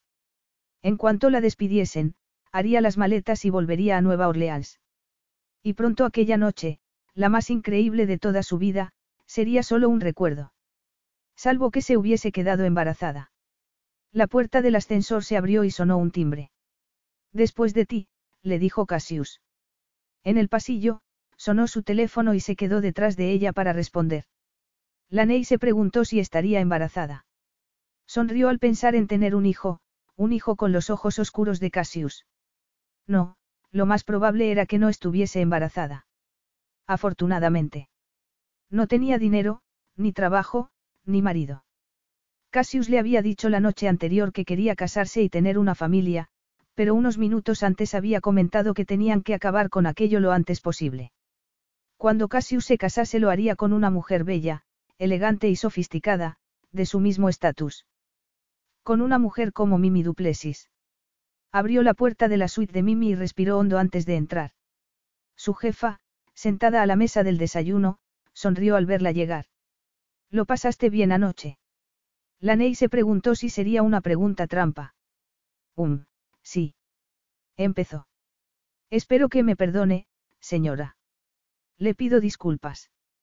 Demasiado tarde, respondió la condesa, inclinándose hacia adelante y tendiéndole un billete de 50 euros. Toma. ¿Qué es? preguntó ella, confundida. Tu última paga. Pero si me debe dos semanas completas. ¿Y ocho semanas de vacaciones qué? Pues no, esto es todo. Eso es ilegal. ¿Y quién me va a denunciar? Tú. Piensas que estás a mi nivel porque te has acostado con Cassius Black. No eres nadie, Laney. Nadie. Cassius te ha utilizado y se va a deshacer de ti como de un pañuelo usado. Ah, Mimi. Me alegra verte esta mañana. Mimi dio un grito ahogado al oír la voz profunda de Cassius. Ah. No esperaba. Feliz año nuevo, continuó él, metiéndose el teléfono en el bolsillo y sonriendo. He venido a ayudar a la Ney a recoger sus cosas. Y también a hablar contigo. Conmigo. Tenemos varias cosas que discutir. La Ney sintió celos. Señor. Un hombre alto y corpulento apareció en la puerta, detrás de Cassius. Ah, Benito, dijo él. Son esas tus maletas, Laney. Ella asintió. ¿Es eso todo? Por supuesto que es todo, replicó Mimi. No me voy a quedar aquí con su basura. Cassius miró al otro hombre. Por favor, lleva las cosas de la señorita Henry a mi ático. Tout de suite, monsieur. Gracias. Cassius volvió a mirar a Laney. ¿Puedes tú con esa caja? Por supuesto que puedo, pero no entiendo. Te veré arriba dentro de un rato, la interrumpió él. Laney frunció el ceño. No entendía por qué Cassius le había pedido a su guardaespaldas que llevase sus cosas al ático. Lo que era evidente era que estaba despedida. Y que Cassius quería hablar a solas con Mimi. Claro, respondió, apretándose el cinturón del albornoz. Hasta luego. Mientras Benito tomaba las maletas ella se ocupó de la caja con libros antiguos, una planta y la colcha de su abuela. Se dio la vuelta y salió de la suite de Mimi con la mayor dignidad posible. Una vez en el pasillo, se dirigió al guardaespaldas, o a quien fuese Benito. No hace falta llevar las maletas arriba. Me voy a ir directamente al aeropuerto. El hombre negó con la cabeza. Lo siento, señorita, pero el señor Black me ha pedido que lleve las maletas, y a usted, arriba. Una vez sola en el ático, sintiéndose furiosa, pensó que se vestiría y se marcharía de allí. Buscó unas braguitas de algodón, una camisa blanca y unos pantalones. Entonces recordó que ya no trabajaba para nadie. Así que cambió la camisa blanca por una camiseta con un cartel de un concierto de rock en París, en 1976, se puso unos pantalones vaqueros rojos que le quedaban como un guante y una sudadera. Después se recogió el pelo en una cola de caballo y buscó en la maleta un pintalabios rojo. Mirándose en el espejo del dormitorio se maquilló. Ya no iba a ser la criada de nadie. Era una mujer con nuevos horizontes. Tenía que decidir qué quería hacer con su vida y luchar por ello. Podía volver a estudiar y formarse para ser enfermera, o profesora. Tenía 25 años, ya no era una niña. Encontraría el modo de labrarse una carrera decente, que le permitiese estar cerca de su familia. No sería sencillo, pero merecería la pena. Y siempre recordaría la fiesta de fin de año en la que se había sentido como la cenicienta. Metió la colcha de su abuela en una de las maletas y tiró la caja vacía a la papelera. Luego miró el geranio. Tendría que dejarlo allí. Empezó a buscar su teléfono en el bolso para llamar a un taxi y entonces se quedó inmóvil. No tenía teléfono. El coche de Cassius lo había destrozado. Aunque podría haber sido mucho peor. Después de varias noches como aquella, podía haberse enamorado de él. Y Cassius podría haberle roto el corazón. Así que un teléfono no importaba nada. Cerró la maleta, se incorporó y miró a su alrededor por última vez. El sol brillaba con fuerza, iluminando el mar. Respiró hondo, puso los hombros rectos y se giró. Tomó las dos maletas y fue hacia la puerta. La abrió y entonces entró Cassius, que la miró sorprendido. ¿Qué haces? ¿Tú qué crees? Me marcho. ¿Te marchas? repitió él riéndose. Laney, si no hemos hecho más que empezar. Ella tragó saliva, notó que se le aceleraba el corazón. He dado por hecho que querías estar a solas con Mimi. Quería hablar con ella, pero de negocios. Vas a ofrecerle otro préstamo a su jefe. He conocido a Boris Kuznetsov y me parece agradable. Cuida bien de sus empleados. Por eso le ofreces tantos préstamos. Preguntó con curiosidad. Para ayudarlo. Más o menos, respondió él en tono duro. Toma. Le había dado dinero y la Ney no se pudo creer que le estuviese pagando por lo ocurrido la noche anterior. ¿Qué es esto? inquirió. El dinero que Mimi te debía. Dos semanas de salario y las vacaciones. ¿Cómo lo has conseguido? Él sonrió. Se lo he pedido educadamente.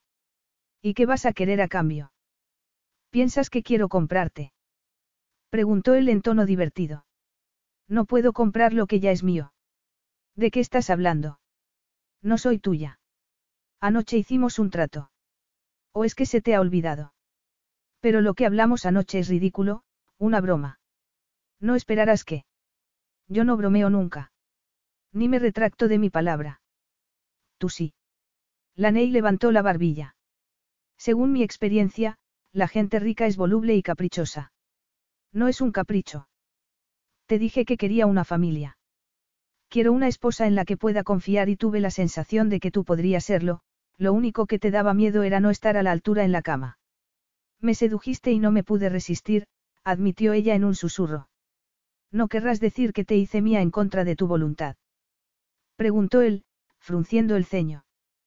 Por supuesto que no, contestó la Ney. Es solo, que las mujeres no son más que una diversión para ti. Cambias de novia como de camisa. Estoy dispuesto a comprometerme contigo. Ella tragó saliva. No me dijiste las cosas que un hombre dice a una mujer para llevársela a la cama. Pretendo casarme contigo, Laney. Pronto. Ya podrías estar esperando un hijo mío. La idea de casarse con Cassius, de tener un hijo suyo, era como un sueño, pero no podía ser verdad. Solo estás jugando conmigo, susurró. Como respuesta, Cassius la tomó entre sus brazos y la besó. Luego, se apartó. Eres mía, murmuró. Acepta lo que tu cuerpo ya sabe. La Ney estaba temblando. ¿Por qué yo? Casi no nos conocemos. Por el mismo motivo por el que a veces compro un terreno nada más verlo. A veces uno ve algo y sabe que es lo adecuado. Ella se preguntó si podía arriesgarse a casarse con un hombre por el que había sentido un flechazo. Podía apostar por el amor a primera vista. Amor. Era posible que lo amase. Voy a volver a casa, a Nueva Orleans, le dijo. A buscar trabajo. No, respondió él, pasando las manos lentamente por su espalda.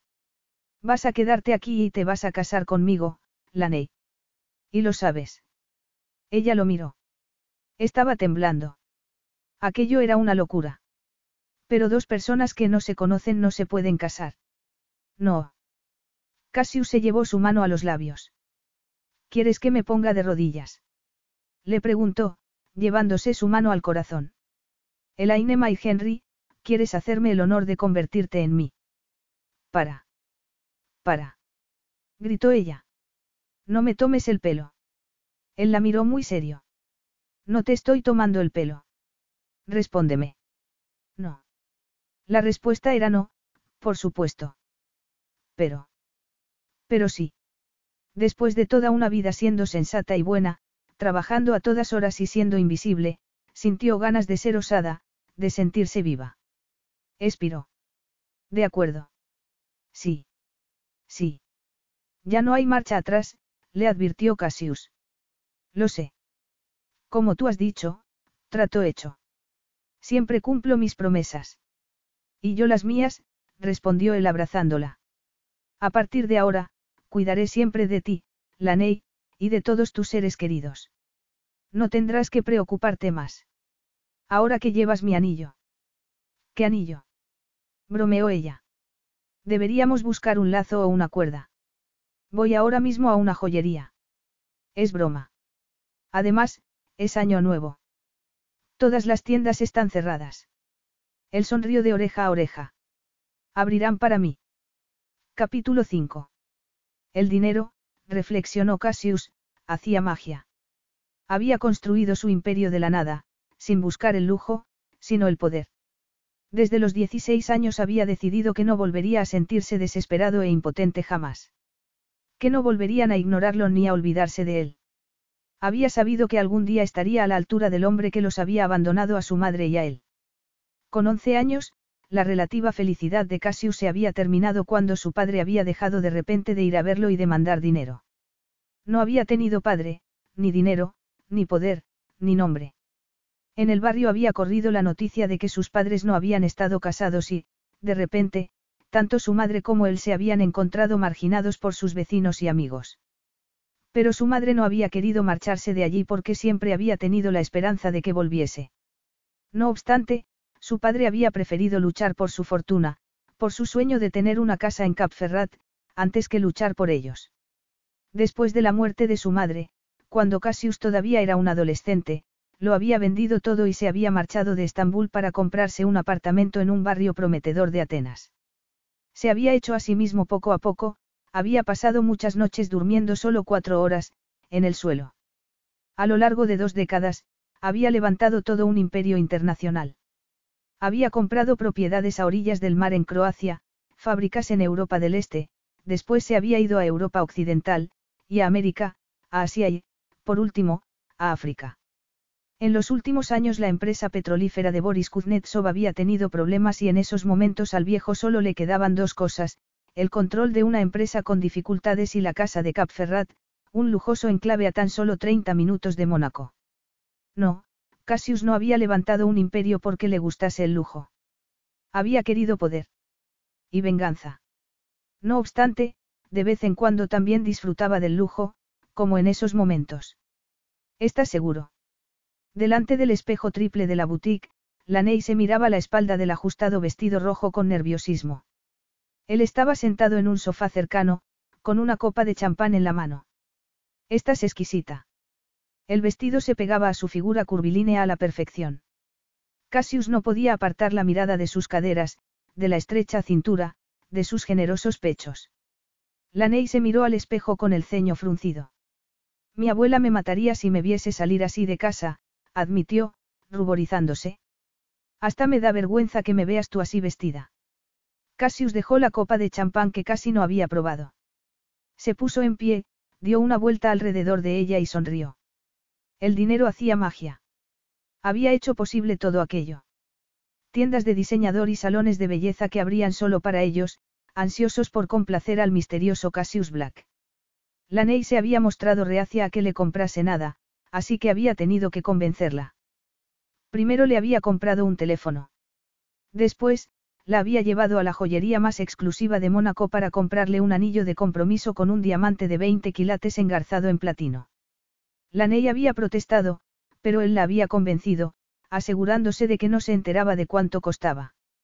Después del anillo habían ido a comer al puerto. Tras la comida, Laney había ido a una peluquería muy conocida donde le habían cortado el pelo, le habían hecho la manicura y la pedicura y la habían maquillado y definido las cejas. Cassius estaba seguro de que era la primera vez que la Ney se dejaba mimar así. Después de la peluquería la había llevado de compras para sustituir su ropa barata por conjuntos elegantes y sofisticados que iba a necesitar para su nueva vida. Cassius había disfrutado especialmente ayudándola a elegir la lencería, pero aquello. Se quedaba sin respiración mirando a su futura esposa. De lleno solos, les dijo a las dos dependientas y al dueño de la boutique. Los tres dudaron un instante. Ahora, dijo Cassius. El dueño dio un par de palmadas y poco después habían desaparecido los tres. Todo el mundo te obedece. Le preguntó Laney. Él se acercó y la besó en el hombro desnudo. Sí. No pensarás, le dijo ella casi sin aliento. Cassius la apoyó contra el espejo y la besó apasionadamente mientras le acariciaba los pechos a través del vestido. Aquí no, protestó Laney. Podrían volver. No lo harán, susurró él. Es de mala educación echarlos de su propia tienda, después de haberlos hecho venir el día de Año Nuevo. Les pagaré muy bien para que esperen y no vean ni oigan nada. Pero ¿y sí? Que nos oigan, la interrumpió Cassius en tono frío. Que el mundo entero nos oiga, que nos vean y deseen que fuera suya. Que sientan celos de que eres mía. La volvió a besar y ella suspiró. Cassius no podía desearla más. Le levantó el vestido hasta las caderas y la ayudó a abrazarlo con las piernas. Se desabrochó el pantalón, le apartó las braguitas y, sin pedir permiso, la penetró. Ella dio un grito ahogado y se aferró a él. Tenía los ojos cerrados y la cabeza echada hacia atrás. Balanceó las caderas para ayudarlo y, cuando Cassius la oyó gritar de placer, se dejó llevar completamente. Por un instante se quedó inmóvil en aquella posición y después la ayudó a bajar poco a poco. Se abrochó los pantalones y la ayudó a bajarse el vestido. Creo que vamos a tener que comprarlo, comentó. ¿Y de quién es la culpa? Preguntó Laney. Tuya. Mía. Por ser tan sexy, le respondió Cassius. Estoy deseando casarme contigo. ¿Cuándo tienes pensado hacerlo? Llevamos todo el día de un lado a otro. No querrás que nos casemos ahora, con este vestido. Él se echó a reír. Vamos a cenar en Le Coq d'Or. Podemos hablar de la boda con una copa de vino. Le Coq d'Or. Repitió ella. ¿Cómo has conseguido hacer la reserva? He oído quejarse a la condesa de que es imposible. Cassius se encogió de hombros. Los he llamado hoy y les he dicho quién era. De repente, tenían una mesa libre. Siempre consigues todo lo que quieres, ¿verdad? Le dijo ella, como si aquello la molestase. Nunca tienes que esperar. A veces, sí, dijo él muy serio, pensando en sus planes de venganza. Diez minutos más tarde, Benito y el chofer estaban metiendo un montón de bolsas en el maletero del coche y la Ney llevaba un bonito abrigo negro largo encima del vestido rojo. ¿Por qué no vamos andando? preguntó la Ney. Hace una tarde preciosa y Le Cocdor está colina arriba. Vamos a tardar por lo menos media hora. Él bajó la vista a sus tacones. Con eso. La mayoría de las mujeres se quejarían de tener que andar con unos zapatos así, por muy acostumbradas que estuviesen. La mayoría de las mujeres no están acostumbradas a trabajar entre 16 y 20 horas al día, de pie. Es cierto. Así que vamos a subir andando, insistió Laney. Cassius se encogió de hombros. Como quieras. Hizo un gesto al guardaespaldas y al chofer, que se subieron al coche.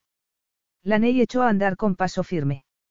Diez pasos más tarde tuvo que agarrarse a su brazo. ¿Estás segura de esto?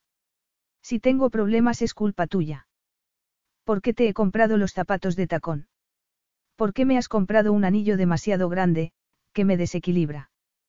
Cassius se echó a reír. La Ney lo fascinaba. De repente, volvió a desearla. Podríamos saltarnos la cena y volver al ático. ¿En serio? ¿Por qué no? Estás intentando matarme de hambre. Está bien, iremos a cenar primero. Ella lo miró triunfante, aunque diez minutos después su gesto era de dolor. Llamaré al chofer. ¿Por qué? Estás cansado. Cassius no entendía por qué estaba siendo tan testaruda con aquello. Quítate los zapatos y ve descalza. Estoy bien, respondió la Ney, obligándose a sonreír. Cuando solo faltaban dos manzanas para llegar al restaurante, la Ney empezó a tambalearse. Tenía los pies enrojecidos y sangre en el talón. Cassius la tomó en brazos. ¿Qué haces? No voy a permitir que te mates solo por orgullo, eres una tonta. Ella protestó, pero Cassius no le hizo caso y la llevó así hasta la puerta del restaurante. Bonsoir, saludó al portero y a los aparcacoches, que los miraban con sorpresa. Déjame en el suelo. Le pidió la Ney, procediendo después a dedicar todo tipo de improperios a Cassius. Cuando sus pies tocaron el suelo, la Ney hizo un gesto de dolor y él se agachó para quitarle los zapatos. La Ney, ¿qué estás intentando demostrar? Nada. La Ney, eres más dura que nadie. Eres mejor que ninguna otra mujer con la que he estado. ¿Es eso lo que estabas intentando demostrar? Pues ya está. Además, eres muchísimo más sexy que cualquiera. No pretendía demostrar nada, respondió ella, ruborizándose. Y no soy sexy. ¿Quieres que te demuestre aquí y ahora cuánto te deseo? No, dijo ella. Es verdad, no puedo dejarte morir de hambre. Se inclinó hacia ella y le susurró. Sobre todo, teniendo en cuenta lo que tengo pensado para después. Laney lo miró con los ojos muy abiertos y se humedeció los labios, lo que hizo que Cassius desease besarla todavía más. Metió los zapatos en el bolso de la Ney y entraron en el local. En cuanto el maitre los vio, su actitud fue obsequiosa. Monsieur Black, bienvenido. Su mesa está preparada, dijo, bajando la mirada un instante a los pies descalzos de la Ney, pero sin dejar de sonreír. Me dan sus abrigos. Por aquí, por favor, Monsieur, mademoiselle. La Ney agarró a Cassius de la mano mientras atravesaban el restaurante, que estaba lleno de personas de distintas nacionalidades. Las conversaciones de las mesas se fueron apagando a su paso. Me están mirando, le susurró la Ney a Cassius. ¿Por qué eres preciosa? respondió él. ¿Por qué estoy descalza? Deben de pensar que soy una pueblerina. ¿Estás conmigo? Puede ser lo que tú quieras. Después de decir aquello, Cassius recordó a su propia madre antes de morir. Puede ser lo que tú quieras, cariño, le había dicho. Mis padres querían que me quedase en casa y ejerciese de esposa en una gran mansión. ¿Y por qué no lo hiciste? Le había preguntado él. Porque quería correr aventuras, le había contestado en Malinecas. Y lo conseguí. Es el secreto de la vida. Puede ser lo que tú quieras, cariño. Siempre y cuando estés dispuesto a pagar el precio, no te conformes con lo que los demás quieran para ti, ni con la vida que tienes. Puedes decidir. ¿Te arrepientes de algo, mamá? Había vuelto a preguntar él. Su madre había esbozado una sonrisa. Me gustaría poder vivir lo suficiente para ver al hombre en el que te vas a convertir, y a la familia que algún día formarás. Y me gustaría haberme dado cuenta de que tu padre era un mentiroso desde el principio. Si hubiese tenido el valor de dejarlo, nuestras vidas habrían sido muy diferentes. Tal vez habría podido encontrar a otro hombre que nos hubiese querido, pero estaba tan segura, nunca destroces tu vida, ni la de tus hijos, deseando y esperando que alguien cambie. Cassius. Él volvió al presente. Así que puedo ser lo que yo quiera, no. ¿Qué te parece una bailarina, o una domadora de leones? ¿Por qué no? Se preguntó qué diría la Ney si le hablaba de su pasado. Pero si revelaba su verdadero apellido alguien podría utilizar aquella información para hacerle daño. A lo largo de los años había aprendido a desconfiar, a ser egoísta y pensar en sus propios deseos. Aunque hiciese daño a otros. Había aprendido a preocuparse solo por sí mismo. Había elegido a la Ney porque la deseaba, pero también por su dulzura y su inocencia. Por su corazón. Había pensado que tal vez pudiese confiar en ella, pero por el momento no podía hacerlo. Pienso que serías una excelente domadora de leones, comentó, abriendo la carta. Vamos a ver qué hay. Ella leyó la carta también. Ahora mismo mataría por algún plato típico sureño, comentó ella. Tal vez podríamos parar en un supermercado antes de volver a tu ático. ¿Sabes cocinar? Por supuesto. Mi abuela me enseñó. El camarero se acercó a tomarles nota y a pesar de que Cassius solo podía pensar en la cocina de su niñez, pidió dos menús de degustación y una botella de vino tinto. He intentado contratar a un cocinero que conozca la cocina sureña para mi chalet de la montaña, en Gstad, pero no lo he conseguido. No has debido de buscar bien. De donde yo vengo, todo el mundo sabe cocinar. No trabajaste de ayudante de un conocido chef de Luisiana. Laney frunció el ceño. ¿Cómo lo sabes? Cassius no le había contado que la había hecho investigar. Se encogió de hombros y sonrió de manera encantadora. Lo he oído en alguna parte. Ah. Sí, es cierto que aprendí algunas cosas de él. Aunque para mí la mejor cocinera de Nueva Orleans es mi abuela. Eso es mucho decir. Es la verdad, me enseñó todo lo que sabe. Cassius se estremeció. Deseó no estar en un restaurante en el que el menú costaba fácilmente 500 euros, sino delante de un plato de comida casera. Deseó estar en casa y que alguien cocinase para él, no por dinero, sino por amor. El camarero les llevó el vino y le sirvió un poco. Cassius lo hizo girar en la copa, lo probó y asintió. El camarero llenó ambas copas. Llevo dos años sin ir a casa. Lo echo de menos. ¿El que echas de menos? A mi familia. La ciudad. La comida. El olor a cipreses y a magnolias. Todo, dijo ella, suspirando y dando un sorbo a su copa. Incluso el carnaval. ¡Qué fiesta! Toda la ciudad se vuelve loca. Suena, bien.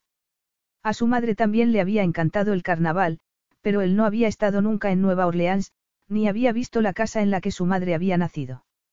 Sus padres, ricos y severos, la habían desheredado con 19 años, cuando en Maline se había escapado de casa para convertirse en azafata en vez de acceder al matrimonio de conveniencia que sus padres le habían buscado. Dieciséis años después, el padre de su hijo la había abandonado, dejándola desesperada y muy enferma, y ella había escrito a sus padres para pedirles ayuda. Les había pedido que se ocupasen de su hijo adolescente si ella fallecía. Pero sus padres se habían negado. Su madre nunca se lo había contado, pero Cassius había encontrado una carta después de la muerte de ella. Sus abuelos le habían escrito después de la muerte de su madre para intentar que formase parte de sus vidas. Pensábamos que solo quería dinero. No sabíamos que estuviese tan enferma. Él había tirado la carta a la basura y se había marchado a Atenas. Años después, tras la muerte de sus abuelos, cuando ya era rico, había comprado su vieja casa de Nueva Orleans. La había hecho derruir. Ni siquiera había querido verla. Pero, de repente, sintió ganas de ir a Nueva Orleans y conocer la ciudad a través de los ojos de la Ney. Me parece un buen lugar para ir de luna de miel. ¿Qué dices? Podríamos casarnos allí. No es carnaval el mes que viene.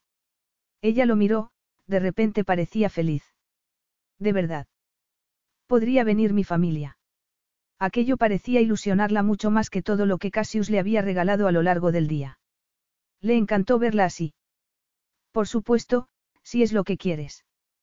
Por cierto, dado que estabas tan preocupada por la situación económica de tu familia, le he pedido a mi gerente que les llame y que se asegure de que tienen todo lo que necesiten.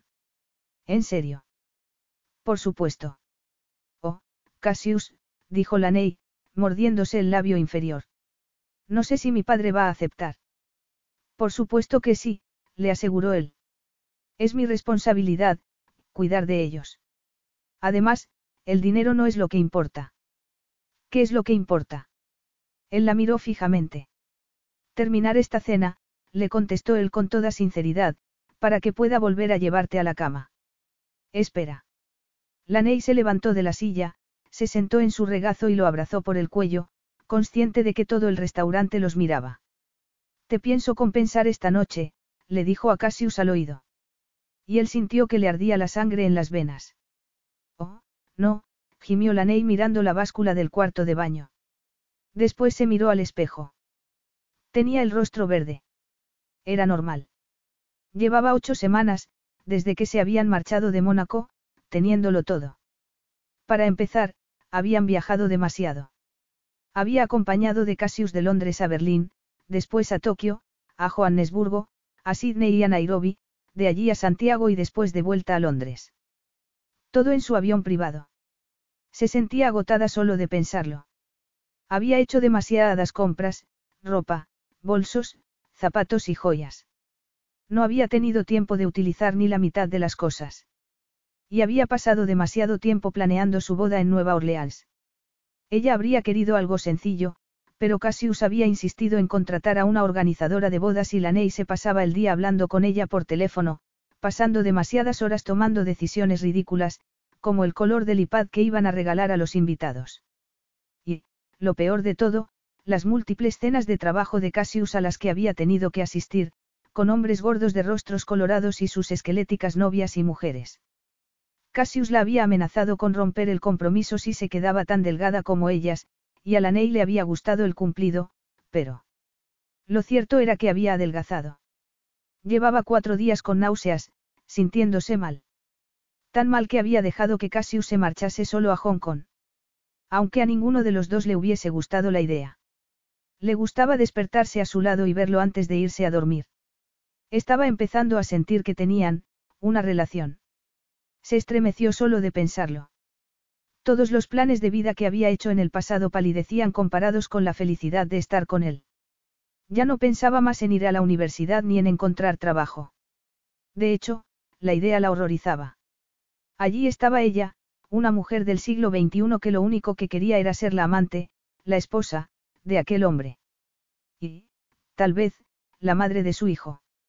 Iban a formar una familia. Y pasar los días con él la hacía feliz. Se preguntó si Cassius sentiría lo mismo. Quería que lo acompañase a todas partes y ese era el motivo por el que, después de ocho semanas juntos, todavía no le había permitido que fuese a visitar a su familia a Nueva Orleans. Los vas a ver muy pronto, en la boda, le había dicho. Hasta entonces, quiero que estés conmigo. Eres mi mujer. Aquellas palabras la habían llenado de felicidad. Cassius regresaba de Hong Kong esa noche, pero ella llevaba cuatro días encontrándose mal, casi sin salir de la cama. Desde que se habían marchado de Mónaco se habían establecido en Londres. A Laney le había gustado la ciudad nada más llegar. Vivían en una casa de cuatro plantas en el barrio de Knightsbridge, donde además del guardaespaldas y el chofer los habían estado esperando cuatro personas del servicio más. Laney había tenido la sensación de no caerle bien a la señora Beresford, el ama de llaves, pero Cassius le había dicho que no se preocupase, que la otra mujer estaba nerviosa porque ella era su nueva jefa. Además de compartir la cama de Cassius, Laney tenía que acompañarlo cuando asistía a actos sociales, o a sus odiosas cenas de trabajo, en las que Laney siempre tenía miedo de no estar a la altura. Cuando había llamado a su abuela y a su padre para contarles que estaba comprometida con Cassius, su abuela se había mostrado sorprendida y le había expresado sus dudas, y su padre, directamente, se había enfadado. ¿Qué clase de hombre pide en matrimonio a una mujer en dos días? Le había preguntado. Nos conocimos y supimos, había contestado ella. Cassius es un hombre increíble, papá. Tan increíble que no te deja que vengas a vernos. Tan increíble que no se ha molestado en conocer a tu familia y en pedirle tu mano a tu padre. Está deseando conoceros, pero es un hombre importante y está muy ocupado. Ocupado. ¿Haciendo qué? Contando dinero. Viajando por todo el mundo en su avión privado. Por todo el mundo, menos a conocer a tu familia. Admítelo, Laney, ese hombre no te respeta. Ni nos respeta a nosotros.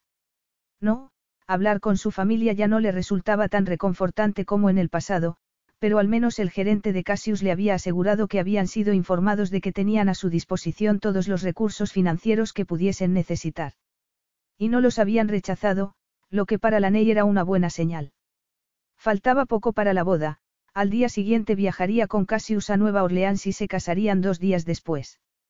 Iba a ser todo muy rápido, pero Cassius había estado ocupado con un negocio en Asia. Al menos su vestido de novia estaba terminado. Su abuela le había enviado a Cassius el vestido con el que se había casado 50 años antes y lo habían arreglado para que la Ney pudiese llevarlo también.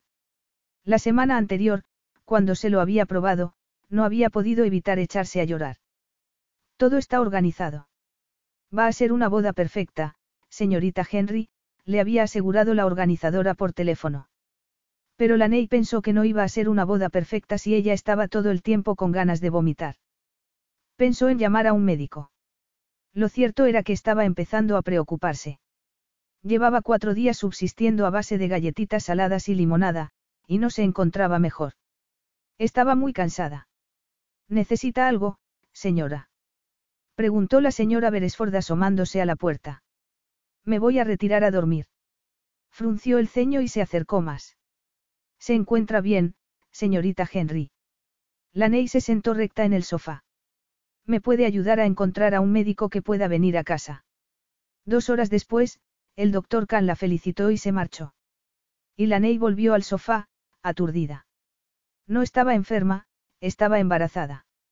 Oh, querida, le dijo la señora Beresford, dándole una palmadita en el hombro. Me alegro tanto. Llevaba toda la semana pensándolo. De verdad. El ama de llaves se retiró y la Ney se hizo un ovillo en el sofá, bajo la colcha de su abuela, para esperar a que Cassius llegase a casa del aeropuerto. Un bebé. Pronto tendría un bebé en brazos. Un bebé de Cassius y suyo. Se emocionó, estaba feliz y nerviosa al mismo tiempo. No podía dejar de pensar en las palabras de su familia. No obstante, ella sabía que Cassius la respetaba, que quería formar una familia con ella, que le gustaba su compañía. Aunque lo que quería la Ney era que la quisiese. Que la quisiese como ella lo quería a él. ¿Por qué se había enamorado? Para ella, había sido amor a primera vista. Y para él. Cassius nunca hablaba de amor. Aunque la Ney intentaba convencerse a sí misma de que también debía de haberse enamorado de ella nada más conocerla, si no, no le habría pedido que se casasen. Cassius no solía hablar de sentimientos y, cuando Laney le hacía preguntas demasiado personales, cambiaba de tema de conversación. Tampoco le preguntaba a ella sobre sus sentimientos ni su pasado. Tal vez la noticia del bebé hiciese que Cassius se abriese y le dejase entrar en su corazón. El guardaespaldas llamó una hora después. Acabo de enterarme de que el avión del señor Black va a llegar con retraso. ¿Necesita algo, señorita Laney? No, gracias, Benito, estoy bien. Laney debió de dormirse poco después, porque se sobresaltó al oír que se cerraba la puerta principal. Oyó la voz de Cassius y se sentó en el sofá, dispuesta a llamarlo. Entonces oyó también una risa de mujer. Te arriesgas mucho trayéndome aquí. ¿Y si la pequeña Laney nos oye? Dijo una voz que a Laney le resultó familiar. No te preocupes, duerme muy profundamente. Y no sabe lo que tramas. Pensé que estabais muy unidos. He oído que os ibais a casar. Sí. Pues qué relación tan rara. Ha pasado de ser mi criada a convertirse en la tuya. Laney se asomó y vio a Cassius y a su antigua jefa, Mimi Duplessis. Toma, le dijo él, dándole una caja de terciopelo negro. Lo que te prometí. Ella la abrió y sonrió. Eres un hombre de palabra, contestó, apartándose la melena rubia del cuello. Pónmelo tú. Cassius dejó la caja sobre la mesa del recibidor, sacó un collar de diamantes y se lo puso. Ya está. Bien, dijo ella, girándose a mirarlo. Aunque pienso que te habría sido más barato casarte conmigo que pagarme con regalos. ¿O no? ¿O no? repitió ella. Hasta la próxima. Mimi Duplessis se marchó y, cuando la puerta se cerró tras ella, Cassius expiró y se quitó el largo abrigo negro. Temblando, Laney se levantó del sofá y salió al recibidor. Al verla, el rostro cansado de Cassius se iluminó, pero a ella no le importó. ¿Se puede saber qué pasa aquí? inquirió. Laney. ¿Qué estaba haciendo ella aquí? ¿Por qué le has dado una joya? ¿Por qué? Me estabas espiando. Estabas esperando en la oscuridad a ver qué podías descubrir. Le preguntó él. Me he quedado dormida en el sofá, esperándote para contarte, se interrumpió. No importa. Os he oído. ¿Y qué es exactamente lo que crees haber oído? Tienes una aventura con ella. Me lo preguntas en serio. Laney sintió náuseas y tuvo miedo de vomitar allí mismo. ¿La quieres a ella? Es eso. Me has pedido que me case contigo para darle celos. Cassius apretó la mandíbula. Si vas a seguir diciendo tonterías, me voy a la cama. Él se dispuso a marcharse, pero la Ney notó que se le doblaban las rodillas y que se caía hacia la pared. Cassius la sujetó. ¿Qué te pasa? Estoy bien, respondió ella. Solo estoy furiosa y... aterrada. Estaba aterrada. No estás bien, le dijo él, tomándola en brazos. La Ney se sentía tan débil que no pudo ni protestar. Dejó que Cassius la llevase a la cama y le sirviese un vaso de agua. ¿Por qué no me has dicho que estabas enferma? No es nada. Voy a llamar a un médico. Ya ha venido uno. Y. Solo dime la verdad, le rogó la Ney, agarrándolo del brazo. ¿La amas? Por supuesto que no. ¿Por qué si la amas? No la quiero a ella, ni a nadie. Su respuesta, en vez de tranquilizarla, lo empeoró todo. A nadie. Repitió la Ney, respirando hondo. Tampoco a mí. Cassius se sentó en la cama, a su lado. No, respondió en voz baja. Lo siento. Entonces, ¿por qué me has pedido que me case contigo? Le preguntó. Ya te lo dije. Por el sexo, porque quiero un hogar, una familia. Hijos. Pero se supone que todo eso tiene que estar basado en el amor, le contestó ella. Tal vez con el tiempo. La expresión de Cassius se endureció. No, Laney, la interrumpió. Pensé que lo habías entendido. No soy una persona sentimental. ¿Qué te ocurrió? ¿Por qué eres así? Cassius la miró fijamente unos segundos. Después se levantó de la cama y se acercó a la ventana. La abrió y respiró hondo. Era febrero y el aire era muy frío. El invierno en Londres era mucho más duro que en Mónaco o en Nueva Orleans. Tal vez fuese el alma de la Ney lo que, de repente, se había quedado helado. O su corazón. El viento movió las cortinas mientras Cassius miraba hacia afuera. Entonces, se giró hacia ella. El amor nunca ha formado parte de nuestro trato. ¿Y lo sabías? No, no lo sabía. Le gritó ella. Claro que sí, respondió él. ¿Quieres romper nuestro compromiso? Laney pensó en decirle que sí. Si hubiese sabido desde el principio que Cassius jamás la querría, que solo iba a darle su dinero, pero jamás su alma. Pero ya era demasiado tarde. No podía marcharse. Estaba embarazada y eso era lo más importante. Su hijo se merecía un padre. Mientras Cassius quisiese al bebé, podría soportar vivir con él. Aunque sabía que iba a sufrir mucho. Quería que Cassius la amase. Lo deseaba desesperadamente. Si al menos cupiese una posibilidad, por pequeña que fuese. Si no puedes aceptar lo que te ofrezco, le dijo él, tal vez sería mejor que te marchases. Ella se mordió el labio inferior y lo miró. Quizás podríamos conocernos mejor. Sé que no te gusta hablar de ti mismo, pero puedo contarte más cosas de mí. ¿Cómo crecí? Ya lo sé todo, la interrumpió Cassius en tono aburrido. Contraté a un detective para que te investigara. Lo sé todo de ti. Aquello la dejó helada. ¿Sabes lo del accidente de mi padre? Y que mi madre nos abandonó.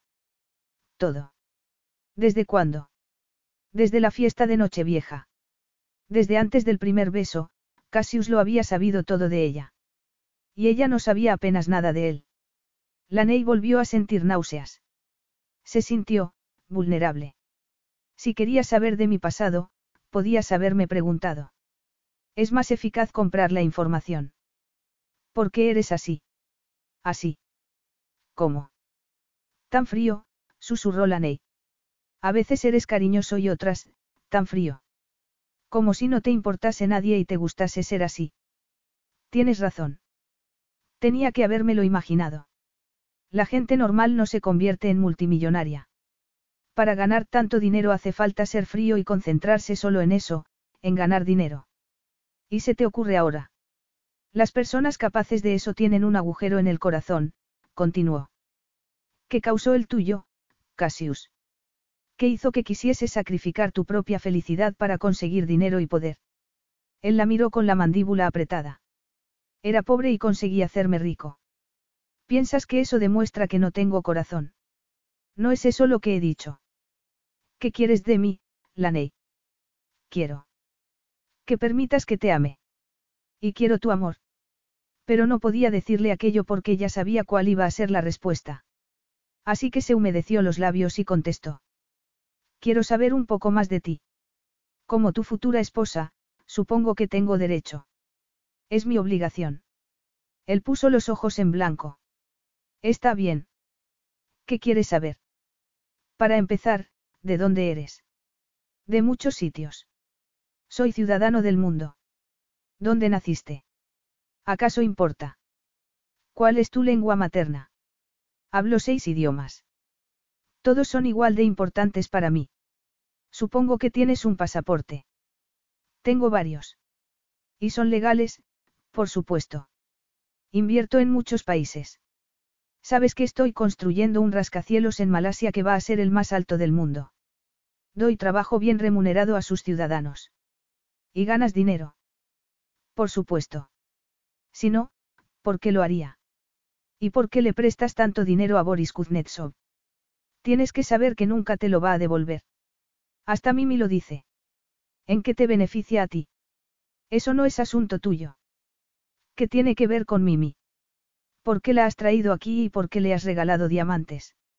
Si no tienes una aventura con ella. ¿Quieres conocerme? Pues así no lo vas a conseguir. La gente no se conoce hablando. Se esconde hablando. No tengo una aventura con Mimi Duplessis, créeme. Jamás te traicionaré, Laney. Si no quieres que te mienta, no me hagas preguntas a las que no puedo responder. No puedes o no quieres. Es lo mismo. Quieres que me mantenga fuera de tu vida, es eso. Quieres que me limite a ser cariñosa en la cama, pero no quieres que me enfrente a ti. Mimi tenía razón, quieres una criada, no una esposa. Soy quien soy. Si no te gusta, márchate. Su voz era fría. Como si realmente no le importase la decisión de la Ney. Como si pudiese conseguir otra prometida al día siguiente. Y probablemente fuese así. Mientras que ella estaba atrapada, por obligación y por devoción. Se había enamorado de él sin molestarse en conocerlo. Pasó los dedos por el enorme diamante de su mano izquierda. Deseaba dejarse llevar por el orgullo, quitarse el anillo y tirárselo a la cara. Deseaba decirle dónde podía meterse el anillo, y su frío corazón. Pero no podía hacerlo. Estaba embarazada de Cassius. Pensó en su abuela, en su padre, en su casa. Su familia había tenido razón, pero ella había estado ciega. ¿Y si tienes un hijo? Susurró. Si tengo un hijo, ¿qué? Si tenemos un hijo, tampoco lo querrás. Eso es diferente. Lo protegeré y me aseguraré de que se sienta seguro y querido. Ella expiró y cerró los ojos. Había sido ella la que había cometido el error, no el bebé. Sería ella la que pagaría por él. Tragó saliva, aturdida, y se obligó a añadir. Tengo que contarte algo. Cassius parecía molesto. Era como si estuviese dando por hecho que iba a decirle algo que no quería oír, como que lo quería. Mira, Laney, le dijo. Ha sido un día muy largo. Mañana nos vamos a Nueva Orleans, y pasado mañana es la boda. Ya he tenido suficiente. Me voy a la cama. Me voy a la cama. Llevaban cuatro días sin verse y Cassius quería irse a la cama solo. Era la primera vez desde que se conocían que no intentaba seducirla. Laney se volvió a preguntar si tendría algo que ver con Mimi Duplessis. Pero tenía que hacerlo correcto. Que Cassius no fuese capaz de amarla no le daba derecho a quitarle a la única persona a la que podría querer, su hijo. Espera, le pidió con voz ronca. ¿Qué me quieres decir?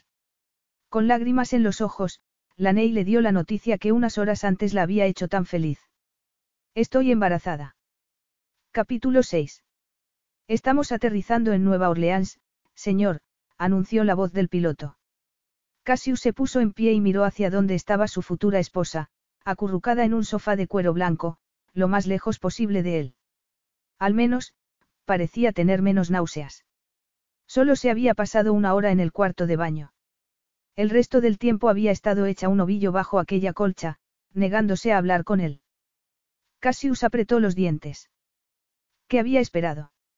Había elegido a la Ney porque tenía un gran corazón, era sincera y buena por naturaleza. Era normal que hubiese esperado que el amor formase parte de su matrimonio. La Ney no era como Mimi Duplessis, a la que solo la movía la codicia. Esta última había empezado a sospechar de los motivos por los que Cassius prestaba dinero a Boris Kuznetsov, así que había tenido que comprarla con regalos. No obstante, sabía que antes o después Mimi empezaría a chantajearlo y necesitaba algo más de tiempo. Un par de meses más.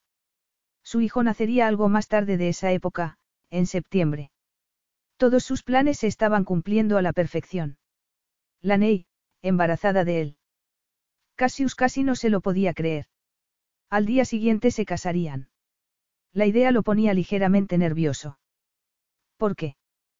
Porque casi tenía todo lo que quería. El dinero, el poder, la esposa, el hijo, un imperio, una familia. Todo lo que le había faltado en el pasado. Todo. Miró a la Ney. Todo, salvo una novia que quisiera mirarlo a la cara. Apretó los dientes y se acercó a ella. No tardaremos en aterrizar. Ya lo he oído, replicó la Ney en tono frío. Deberías abrocharte el cinturón. Ya está. Molesto, Cassius volvió a su asiento y se abrochó también el cinturón. Se preguntó si debía haber mentido la noche anterior. ¿Por qué no se había limitado a decirle lo que quería oír? Si lo hubiese hecho, la Ney habría sonreído y lo habría besado, y se lo habría llevado a la cama. Pero como no lo había hecho, ella había dormido en la habitación de invitados.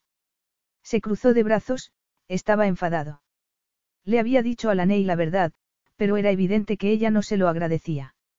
Había dormido en la habitación de invitados y no le había vuelto a hablar. A Cassius no le gustaba aquello. Despertaba en él la única emoción con la que se sentía cómodo. La ira. Cuando el avión aterrizó en el pequeño aeropuerto privado que había a las afueras de Nueva Orleans, Laney siguió sin mirarlo a los ojos. Bajaron a tierra firme y Cassius sintió inmediatamente el calor y la humedad. ¿Dónde estamos? En la selva. Preguntó, quitándose la chaqueta y remangándose la camisa. Es casi marzo. Hace más calor del acostumbrado por carnaval, comentó Laney, mirándolo con frialdad. Ahora te va a tocar adaptarte a ti. Pasó a su lado, orgullosa como una reina, y se dirigió hacia donde el chofer los esperaba con la puerta del coche abierta. Cassius la observó. Estaba preciosa con aquel vestido negro. Había aprendido a andar con tacones y llevaba un bolso muy caro colgado del brazo, como si hubiese llevado aquel tipo de bolsos toda la vida. De repente, echó de menos a la Laney del principio. Aquella Laney era más dura. La vio subirse al Bentley sin mirar atrás, sin sonreír. Cuando el chofer y el guardaespaldas hubieron metido todo el equipaje en el maletero del coche, salieron del aeropuerto en dirección a la casa de la abuela de Laney. Cassius miró por la ventanilla. Laney tenía razón. Incluso el aire olía diferente. Bajó la ventanilla y respiró hondo. Era finales de febrero, pero el ambiente era cálido y húmedo. Y había algo más. Cerró los ojos y aspiró. Olía a flores exóticas y a sal. Era la primera vez que llegaba tan al sur de Estados Unidos, siempre había visitado California, Nueva York y Washington. Pero su madre había nacido allí. Cassius se preguntó cómo habría sido su vida si ésta no se hubiese marchado a Estambul cuando Boris se negó a casarse con ella. ¿Qué habría ocurrido si hubiese vuelto allí, embarazada? ¿Qué habría pasado si hubiese dado a luz en Nueva Orleans y si sus padres la hubiesen vuelto a acoger en su casa? ¿Cómo habría sido la vida de Cassius si hubiese crecido en un hogar cómodo, rodeado de familia? Si en Maline hubiese renunciado a sus sueños, se hubiese olvidado de Boris y hubiese buscado a un hombre que se hubiera merecido su amor. Tal vez seguiría viva. Feliz. ¿Y en qué persona se habría convertido él? En otra persona. Diferente. En alguien que, tal vez, habría sabido amar. Todo el mundo parecía pensar que enamorarse era algo bueno. Él no lo entendía. Era mejor ser duro. La pobreza y la miseria de su niñez no habían conseguido destruirlo. Todo lo contrario. Luchar le había hecho más fuerte. Era capaz de soportar cualquier cosa. Miró a la Ney, que estaba sentada a su lado. Le había dicho que lo sabía todo de ella, pero no era del todo cierto. Sabía dónde había nacido, a qué colegio había ido, que su padre había tenido un accidente, que su madre los había abandonado y después había fallecido. No obstante, quería saber más. ¿Cómo fue crecer aquí? preguntó. Bien, respondió ella en tono frío. Cassius conocía aquella estrategia. Él la utilizaba todo el tiempo para mantener a la gente alejada, pero procediendo de la Ney hacía que se sintiese incómodo. Le preocupó no ser capaz de lograr derretir tanto hielo después. Aunque había otra cosa que lo asustaba todavía más. Conocer a su familia. El coche se detuvo delante de una casa minúscula, estrecha, en un barrio humilde a las afueras de la ciudad. El exterior estaba adornado con flores, pero el tejado estaba cayéndose a trozos y la puerta principal tenía la pintura muy gastada. En aquella casa había orgullo, pero no dinero. Vio cómo la Ney respiraba hondo y se obligaba a sonreír. Abuela. gritó. Y una mujer de pelo cano que había en el porche sonrió y abrió los brazos. Era mucho más baja que la Ney y tuvo que ponerse de puntillas para abrazar a su nieta. ¿Qué llevas puesto, niña? Preguntó después, mirándola. ¿Te gusta? Le preguntó la Ney, girando sobre sí misma. Sí me gusta. Es bonito, pero, toda de negro. ¿Quién se ha muerto? La abuela miró a Cassius, que había subido los cinco escalones del porche detrás de la Ney. Lo miró de arriba abajo, miró hacia donde estaba aparcado el coche y después dijo. Tú debes de ser Cassius Black. Él se dio cuenta de repente de lo ridículo que era que su coche y su chofer estuviesen allí, miró a la Ney, como preguntándole cómo proceder, pero solo recibió una mirada gélida. Así que sonrió a su abuela de oreja a oreja y le tendió la mano, contestando. Y usted debe de ser Yvonne Henry. Ya veo de dónde ha heredado la Ney tanta belleza. La señora Henry puso los ojos en blanco, pero le tendió la mano. Y entonces Cassius cometió el error de añadir. No se ha puesto en contacto mi gerente con usted. Pueden contar con todo el dinero que necesiten. Laney dio un grito ahogado e Yvonne Henry frunció el ceño y se puso muy recta. Laney, informa a tu novio de que aquí no aceptamos limosnas. En especial, de desconocidos. Y él se sintió muy incómodo. Yvonne Henry empezó a regar las flores del porche. La comida está casi lista, pero antes será mejor que vayas a presentarle a tu padre. Estoy deseando probar su comida, añadió Cassius, intentando suavizar la situación. Laney dice que es la mejor cocinera de la ciudad. Llevo pensando en su comida desde hace días. En mi comida. ¿No te interesaba más conocernos? Preguntó Ivonne, y luego se giró hacia su nieta. Laney May. Vamos dentro, dijo esta, tirando del brazo de Cassius. Encantado, señora, añadió él, siguiendo a Laney dentro de la casa. Una vez dentro, Laney lo miró con incredulidad. Esto no se te da nada bien. Yo pienso que le he gustado. La expresión de Laney cambió. Miró a su alrededor y le susurró. Sé respetuoso, de acuerdo. ¿A qué te refieres? A mi padre no le ha gustado tu manera de declararte, sin pedirle permiso antes. Es una broma. ¿Quién pide la mano al suegro en esta época? Mira a tu alrededor. Aquí todavía tenemos valores antiguos, creemos en la familia, en el amor y en el respeto. Cassius se sintió criticado. Así que, pienses lo que pienses de mí y de mi familia, por favor, guárdatelo para ti y finge que eres una buena persona. Fingir. De acuerdo, respondió. Cassius la siguió por la casa y se fijó en que había humedades en las paredes y en que el papel pintado que las cubría estaba muy estropeado.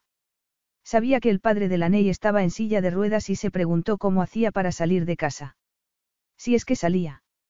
Él pronto iba a ser padre. ¿Cómo se sentiría si alguien le pedía a su hijo o hija en matrimonio en la otra punta del mundo, sin molestarse en conocerlo antes? Aquello no estaba bien. La Ney abrió una puerta y entró en una habitación que estaba a oscuras. Papá, ya estoy aquí. La Ney. Ella encendió una luz y Cassius se dio cuenta de que el hombre había estado a oscuras. La habitación estaba ordenada y escrupulosamente limpia, pero los muebles eran viejos. Las paredes estaban llenas de fotografías de la Ney, a menudo con una mujer muy guapa y sonriente, que debía de ser su madre. La mujer que los había abandonado cuando más la habían necesitado. Eran unas fotografías que Clark Henry ya no podía ver. ¿Qué haces aquí, papá, en la oscuridad? Preguntó Laney en tono cariñoso. Su padre tenía un libro en el regazo, escrito en braille. Es un buen libro. Clark sonrió. Te estaba esperando. Ven aquí, niña. Laney se acercó a abrazarlo. Te he echado de menos, papá. Ay, cariño, cuánto tiempo, dijo Clark Henry, parpadeando con fuerza mientras la abrazaba. ¿Y no has venido sola? Me ha oído llegar. Preguntó Cassius, sintiéndose como un intruso. El hombre sonrió, pero su expresión era tensa. Te podría oler a leguas. Hueles a colonia y a cuero. Cassius se olió con disimulo. Sí, papá, dijo Laney. Es mi prometido, Cassius. Encantado de conocerlo, señor, dijo él, dándole la mano al otro hombre y fijándose en que todavía llevaba puesta la alianza. Un apretón firme, comentó Clark, pero con respecto al matrimonio con mi hija, todavía no he decidido si voy a acceder. Papá, que la boda es mañana. Si no accedo a entregarte, no habrá boda. Así que deja que le haga a tu novio unas preguntas. Se giró en dirección a donde estaba Cassius. ¿Qué te hace merecedor de mi hija? Papá. Voy a cuidar bien de ella, señor. ¿Cómo? Tengo varias casas en todo el mundo, dos aviones, personal que va. Ya lo he entendido. Eres rico. Eso ya me lo ha contado mi hija, y ese tipo que no deja de llamar para ofrecernos dinero, pero no es eso lo que te he preguntado. Perdone, balbució Cassius. Lo que te he preguntado es qué te hace merecedor de mi hija. Cassius se quedó en silencio, mirando a aquel hombre que lo había perdido todo en una explosión, que ya no podía trabajar ni salir de aquella casa. Respiró hondo y dio la única respuesta que podía dar. No me la merezco, pero pretendo pasar el resto de mi vida intentando hacerla feliz. Si me da permiso para casarme con ella, por supuesto. La expresión del hombre cambió. No se había esperado aquella respuesta. Y, a juzgar por el gesto de la Ney, ella tampoco. Clark tosió y volvió a fruncir el ceño. Bien. Vas a cuidarla, pero la vas a amar con todo tu corazón, como ella se merece que la amen. Papá. Deja que me responda, la Ney Mayo. Cassius intentó pensar en qué decir. Pensó que no podía limitarse a contestar que no era un hombre sentimental, pero tampoco podía mentir. Lo cierto es que, empezó. ¿Sabes qué? Lo interrumpió la Ney. Tengo que daros una noticia. Pero quiero darosla a la abuela y a ti a la vez, ven a la cocina. ¿Es una buena noticia? Preguntó su padre a regañadientes. ¿O es mala? Es buena, muy buena, dijo la Ney, dándole un beso a su padre, pero la abuela me matará si no os la doy a los dos juntos.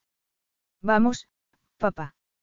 Su padre salió de la habitación utilizando los brazos para hacer que la silla de ruedas se moviese. La Ney lo siguió, pero Cassius la detuvo con un brazo y le dijo en voz muy baja. Gracias. Ella lo miró con tristeza. No lo he hecho por ti, sino por ellos. Quieren que sea feliz, así que no pueden saber. No terminó la frase. No hacía falta. ¿Que no me quieres? Le apartó el brazo y salió de la habitación. Cassius la siguió hasta la cocina, donde su abuela estaba removiendo algo que había en el fuego. Huele estupendamente, dijo Cassius. ¿Todavía estás aquí? Contestó la abuela de la Ney sin molestarse en mirarlo. Le voy a dar una oportunidad, comentó el padre muy a su pesar. ¿De verdad? Preguntó la abuela con escepticismo. La Ney tiene algo que contarnos. ¿El qué? Cassius miró a la Ney, que tenía las mejillas sonrojadas. Esta se aclaró la garganta y dijo con voz demasiado alegre. Cassius y yo tenemos un regalo anticipado de boda. Vamos a tener un bebé. A su abuela se le cayó la cuchara de la mano. Un bebé. Clark se giró hacia Cassius con el ceño fruncido. Un bebé. Cassius se colocó detrás de la Ney y la abrazó. Se dio cuenta de que, a pesar de que sonreía de oreja a oreja, estaba temblando. Sí, un bebé. Y estamos encantados. Un bisnieto. Comentó Ivonne maravillada antes de fruncir el ceño, pero no lo veremos nunca. Vais a vivir muy lejos de aquí. No os vamos a poder ver a ninguno. Nos quita a otro miembro de la familia, dijo Clark amargamente. A la Ney y a mí nos encantaría que viniesen con nosotros, dijo Cassius sin saber por qué. Mis aviones están a su disposición y en casa hay habitaciones más que de sobra. Pueden venir cuando quieran. La Ney se quedó boquiabierta. Yvonne dio un grito ahogado y se giró hacia Clark, que parecía haberse quedado de piedra. Lo retiro, dijo la abuela de la Ney con los ojos llenos de lágrimas. Se acercó, se puso de puntillas y abrazó a Cassius y a la Ney. Retiro todo lo malo que haya podido decir. No solo eres un buen hombre, Cassius. Eres de la familia. Esa noche, la Ney salió de su habitación de la infancia. Se acababa de duchar y llevaba puesta una camiseta vieja y unos pantalones de pijama. Comprometida o no, embarazada o no, en su casa se cumplían las normas, y una de ellas era que una pareja que todavía no estaba casada no podía dormir en la misma habitación. Aunque fuese el día antes de su boda. Demasiado nerviosa para dormir, Laney había esperado a que su padre y su abuela se quedasen dormidos para salir en silencio de la habitación e ir al salón, donde dormía Cassius, en el viejo sofá. Un rato antes, cuando su abuela le había dado una almohada y una manta, Laney se había temido que Cassius las rechazase y anunciase que se iba a dormir a un hotel, pero él se había limitado a decir. Muchas gracias, señora. Laney se mordió el labio inferior. No había sido la primera vez que la sorprendía aquel día. No había esperado que tratase tan bien a su familia. Como si los respetase. Como si de verdad le importase su opinión. Laney se alegraba, pero no lo entendía. ¿Dónde estaba el hombre arrogante que le había asegurado no tener sentimientos? El sofá estaba vacío y el salón a oscuras, pero Laney oyó crujir una tabla del porche y salió. Cassius estaba sentado en el viejo balancín, con la mirada perdida en la oscuridad de la noche. ¿Qué haces aquí? Él parpadeó, como si hubiese estado muy lejos. Como respuesta, se echó a un lado para dejarle sitio en el balancín. Laney respiró hondo. Tampoco puedes dormir. No. Es por el sofá. Cassius sonrió.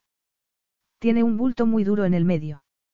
Siempre saltaba en él cuando era pequeña, le contó ella, mordiéndose el labio inferior. Me siento culpable por tener una cama. No, la interrumpió él. Está bien así. Tú tienes que estar cómoda. ¿Cómo te encuentras? Mejor. Ya no tengo náuseas, le contestó. Tal vez sea porque estoy en casa, comiendo la comida de mi abuela. Me siento bien. Agradecida, gracias por lo que has hecho hoy. No he hecho nada. Has hecho que mi familia te quiera. Él se rió con cinismo. Ofreciéndoles mi avión. O no diciéndoles la verdad, que no soy capaz de amar. Les has abierto tu casa. Y eso significa para ellos que formas parte de la familia. Cassius la miró. ¿Cómo lo haces, Laney? Le preguntó. ¿Cómo puedes tener el corazón abierto al amor después de todo lo que has vivido? ¿Qué quieres decir? preguntó ella. Tu madre te abandonó, dijo él. Dejó a tu padre y se marchó con su novio. Eso es horrible. No digas eso. Es cierto que cometió errores, sí, pero... Errores. Repitió Cassius con incredulidad. Abandonar a un marido enfermo y a una niña pequeña. Es mucho más que egoísta, es horrible. Se merecía un castigo. Y lo sufrió, dijo Laney en voz baja. Murió. De sobredosis. Sola en una playa de California, sin que mi padre ni yo estuviésemos cerca para ayudarla y protegerla, cuando más nos necesitaba. Cassius siguió mirándola. Respiró hondo. ¿Cómo lo haces? Repitió, mirando hacia la casa. ¿Cómo lo hacéis todos? Después de lo que habéis vivido, ¿cómo podéis seguir teniendo esperanza? ¿Cómo podéis seguir creyendo en el amor? Es evidente que tu padre no la ha olvidado. Las paredes están llenas de fotografías suyas, fotografías que ya no puede ver. Hasta sigue llevando la alianza. Uno no puede dejar de amar sin más, respondió la Ney en voz baja. Ojalá se pudiese. Ojalá pudieses tú dejar de amarme, quieres decir. ¿Por qué crees que estás enamorada de mí? La Ney lo miró sorprendida. Pero te equivocas, continuó Cassius. No estás enamorada de mí. Ni siquiera me conoces. Por un instante, la Ney no respondió, pero después encontró la valentía necesaria para hablar. Hay muchas cosas que todavía no sé de ti, es cierto, empezó. No sé dónde naciste, ni en qué lengua empezaste a hablar. No sé por qué le diste esos diamantes a Mimi, ni por qué le prestas dinero a su jefe. Cassius apretó la mandíbula y apartó la mirada. Pero hay otras cosas que sí sé, continuó ella, inclinando la cabeza y estudiando su silueta bajo la luz de la luna. Sé que siempre serás sincero conmigo, aunque eso signifique decirme cosas que no quiero oír. Comprometerás tu vida, sino tu corazón. Ya has conseguido que mi familia te quiera. Vas a casarte conmigo y sé que respetarás los votos del matrimonio. Y, sobre todo, sé que querrás a nuestro bebé. Él abrió mucho los ojos, se giró hacia ella. Se quedaron en silencio, mirándose, mucho tiempo. Y entonces la Ney le tomó la mano y añadió. Déjame que te conozca, Cassius. Cuéntame tu secreto. Después de unos segundos, él apartó la mano y se puso bruscamente en pie. Mañana tenemos mucho que hacer. Vete a descansar. Y, tras decir eso, la dejó en el oscuro porche. Capítulo 7. De pie en el altar de aquella iglesia gótica construida 200 años antes, iluminada por velas en aquella oscura noche de febrero, en Nueva Orleans, Cassius miró a la Ney, que estaba radiante vestida de blanco. Yo os declaro marido y mujer, declaró el sacerdote. Él pensó que la Ney parecía un ángel. Los ojos marrones le brillaron al mirarlo. Tenía los labios henchidos, rosados, el pelo oscuro recogido bajo el largo velo blanco. El vestido era vintage, tenía las mangas de encaje y la falda con vuelo. El sacerdote sonrió. Ya puedes besar a la novia. Por fin. Cassius inclinó la cabeza y se olvidó de que había cien personas observándolos. La besó. Notó cómo su pequeño cuerpo temblaba, pero el beso fue muy breve. Laney se apartó enseguida. Estaba distante. Cassius no se había esperado algo así de la mujer cariñosa y emotiva con la que se había casado. Se apartó él también y se dio cuenta de que estaba temblando. A su alrededor, la gente los aplaudía y vitoreaba, les lanzaba pétalos de rosa. Cassius tomó a Laney de la mano y la condujo por el pasillo, pasó por delante de la abuela de Laney, que estaba llorando, y de su padre, que parpadeaba con fuerza para contener las lágrimas que le habían llenado los ojos después de haber acompañado a su hija hasta el altar. La nave de la pequeña iglesia estaba decorada lujosamente, con flores caras y velas, pero lo que había dado calor a la ceremonia había sido la alegría de los invitados a la boda, familiares y amigos de la Ney. Él solo había invitado a un amigo de verdad, su padrino, Ángel Velázquez. Aquello los diferenciaba, él tenía conocidos, personas a las que conocía en cenas de negocios, o cuando iba a esquiar una semana a Axtad. Tenía socios y rivales, personas que lo lisonjeaban o que le tenían simpatía, pero a las que no había querido invitar. Mientras que Laney tenía familia. Tenía amigos. Salieron de la iglesia de piedra recién casados y los invitados los siguieron en la noche húmeda y cálida de Luisiana, contentos, charlando, riendo e incluso cantando mientras recorrían el breve trayecto que llevaba hasta donde se celebraría la recepción, una mansión situada en Garden District. La señora que había organizado la boda lo siguió y se cercioró de que todo estaba preparado. Cuando Cassius vio el lugar en el que se iba a celebrar la recepción, contuvo el aliento. Era como ver a un fantasma del pasado. Exactamente igual que la casa en la que había crecido su madre. Aunque aquella había estado más al oeste, en la avenida St. Charles. Él solo la había visto en fotografías antes de echarla abajo. Sintió un sudor frío en la frente y no supo por qué le afectaba tanto aquel edificio. La casa de los Cas formaba parte del pasado y ni siquiera había visto jamás el solar vacío porque no significaba nada para él.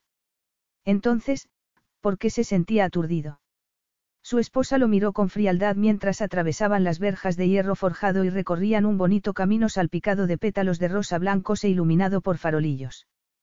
Cassius se giró hacia ella y Laney empezó a hablar con una amiga que se había acercado a comentarle lo bonito que era el vestido, lo mucho que le había gustado la ceremonia y a desearle que fuese muy feliz.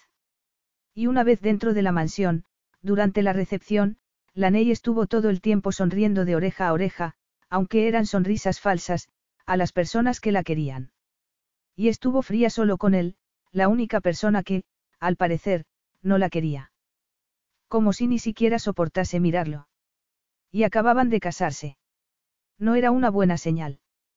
Para Cassius, la velada fue como una tortura. Cenó poco y escuchó las palabras de la dama de honor de la Ney, Danielle Everly, una amiga de la niñez que era profesora de infantil, estaba casada y tenía dos niños. Las palabras de Ángel Velázquez fueron mucho más breves y menos emotivas. Se limitó a levantar la copa de champán y gritar. Buena suerte. Era evidente que pensaba que iba a necesitarla. Cassius apretó los dientes y pasó por ello. Sonrió cuando tuvo que hacerlo y se mostró complacido cuando tuvo que cortar con la ney la tarta nupcial de seis pisos. Sonrió para las fotografías y se inclinó hacia la novia, que se negaba a tocarlo ni a mirarlo. Cuando la sacó a la pista para el primer baile, ante la atenta mirada de amigos y familiares, intentó no fijarse demasiado en que se ponía tensa cuando la tocaba. La luna de miel no prometía mucho. Y Cassius solo podía pensar en lo distinta que era aquella noche de la fiesta de Nochevieja en la que se habían besado por primera vez. ¿Qué había cambiado? La noche anterior, Laney había intentado llegar a él, pero Cassius la había apartado. Estaba cansado de estar solo. De no tener a nadie realmente de su parte. A medianoche no podía más. Después de mucho insistir, tomó a la Ney de la mano y la sacó de la elegante mansión para llevarla hasta donde los esperaba un antiguo Cadillac adornado con lazos y flores blancas. ¿Dónde está la limusina? preguntó la Ney. He decidido que era demasiado. Demasiado. La Ney se giró y sonrió para despedirse de sus familiares y amigos, que habían salido también de la mansión a despedirlos. Cassius buscó a Velázquez con la mirada, pero no lo encontró. Debía de haberse marchado temprano. Últimamente el español se había convertido en un ermitaño que casi no salía de su rancho de Texas. Se sentó junto a su esposa en el asiento trasero del Cadillac y se sobresaltó al oír el ruido de las latas que habían atado al parachoques. No me puedo creer que la señorita Dumen. Esto no ha sido cosa suya, le informó Laney. Oí a mi abuela hablar de la broma con sus amigas. El trayecto hasta el elegante hotel del barrio francés en el que iban a pasar la noche no debía de durar más de 15 minutos, según había dicho la organizadora, pero había tantas personas en la calle, celebrando el carnaval, que había mucho tráfico y el viaje duró una eternidad. De repente, Cassius no soportó más aquel incómodo silencio, ni la distancia entre ambos. Se inclinó hacia adelante y habló con el chofer, que asintió y dio la vuelta. ¿A dónde va? preguntó la Ney confundida. Era lo primero que decía desde hacía diez minutos. Ahora lo verás. El coche llegó a la amplia avenida de St. Charles, flanqueada por robles y bonitas mansiones. Aquí, le dijo Cassius al chofer, que aparcó. Cassius bajó del coche. Era más de medianoche y la calle estaba en silencio. Era una zona residencial, en la que todas las casas tenían su espacio y un gran jardín. Pero había un hueco sin casa. Cassius se detuvo delante y se metió las manos en los bolsillos, mirando la casa que jamás había visto. Laney se puso a su lado. ¿Qué estamos haciendo aquí? Querías ver de dónde vengo. Y. Él señaló el terreno en silencio. Naciste aquí. Mi madre nació aquí. Fue la hija única de la adinerada familia Cass, de la que se marchó con 19 años para ver mundo, en vez de quedarse para casarse con el hombre que habían elegido para ella. Un coche pasó por la avenida, iluminando con sus faros los grandes ojos oscuros de la Ney. Se enamoró de un hombre ruso al que conoció en Estambul. Pensó que mi padre se casaría con ella, pero él solo puso excusas y se dedicó a entrar y a salir de nuestras vidas con dinero y regalos. Hasta que yo cumplí 11 años y él desapareció completamente. Ese mismo año mi madre enfermó. No teníamos dinero para que recibiese los tratamientos que necesitaba. Tardó cinco años en morir, sola. Se le hizo un nudo en la garganta. No le gustaba hablar de aquello. Era la primera vez que lo hacía. No estaba sola, comentó la Ney en voz baja, tomando su mano. Te tenía a ti. Cassius suspiró emocionado. Cuando yo tenía 16 años, mi madre, moribunda, escribió a mis abuelos para pedirles ayuda. Les pidió que fueran a verla, o que al menos se ocupasen de mí si moría. Ellos se negaron. Se negaron. La Ney dio un grito ahogado y él se giró a mirarla. Su casa lo era todo para ellos. Cuando fallecieron, la compré y la hice demoler, añadió sonriendo. Es la primera vez que vengo a este lugar. Ella lo miró fijamente, alargó la mano y le acarició la mejilla. Oh, Cassius. Por eso me cambié el apellido. No quería el de mi padre ni el de mis abuelos maternos. Así que elegí uno propio. Me compré una partida de nacimiento nueva y empecé una vida nueva. Laney se puso de puntillas y lo abrazó con fuerza. Por un instante, Cassius cerró los ojos y aceptó su cariño. No estaba acostumbrado a él. Laney se apartó y lo miró. Sé cómo te sientes, le dijo en voz baja. Sé lo que se siente cuando alguien que se supone que te quiere te abandona. Eso es lo que dejó el vacío en tu corazón. ¿Por qué tú no lo tienes, Laney? ¿Por qué? ¿Cómo puedes amar como lo haces? Porque, empezó ella, parpadeando con fuerza, sacudiendo la cabeza. Porque yo todavía quiero a mi madre. La echo de menos. Intento recordar los buenos tiempos. Lo contrario solo me traería sufrimiento. Cassius la miró fijamente y sacudió la cabeza. Yo me siento, diferente. Destruir esta casa me causó satisfacción. Ahora, casi tengo ganas de escupir sobre sus cenizas. Eso no te haría feliz, le aseguró ella. Ni te devolvería a tu madre. Cassius se emocionó, pero logró contenerse. Pensase lo que pensase la Ney, sus planes de venganza lo harían muy feliz. Aplastar a Boris Kuznetsov, hacer que su negocio quebrase y que se quedase sin la casa de Capferrat sería lo mejor de su vida. Lo siento mucho, le dijo Laney con lágrimas en los ojos. Estaba enfadada contigo y he estropeado el día más mágico de nuestras vidas. Él se echó a reír y la abrazó. No lo has estropeado, le aseguró en voz baja, limpiándole una lágrima del rostro. Además, la boda es solo un día. Tendremos muchos días mágicos.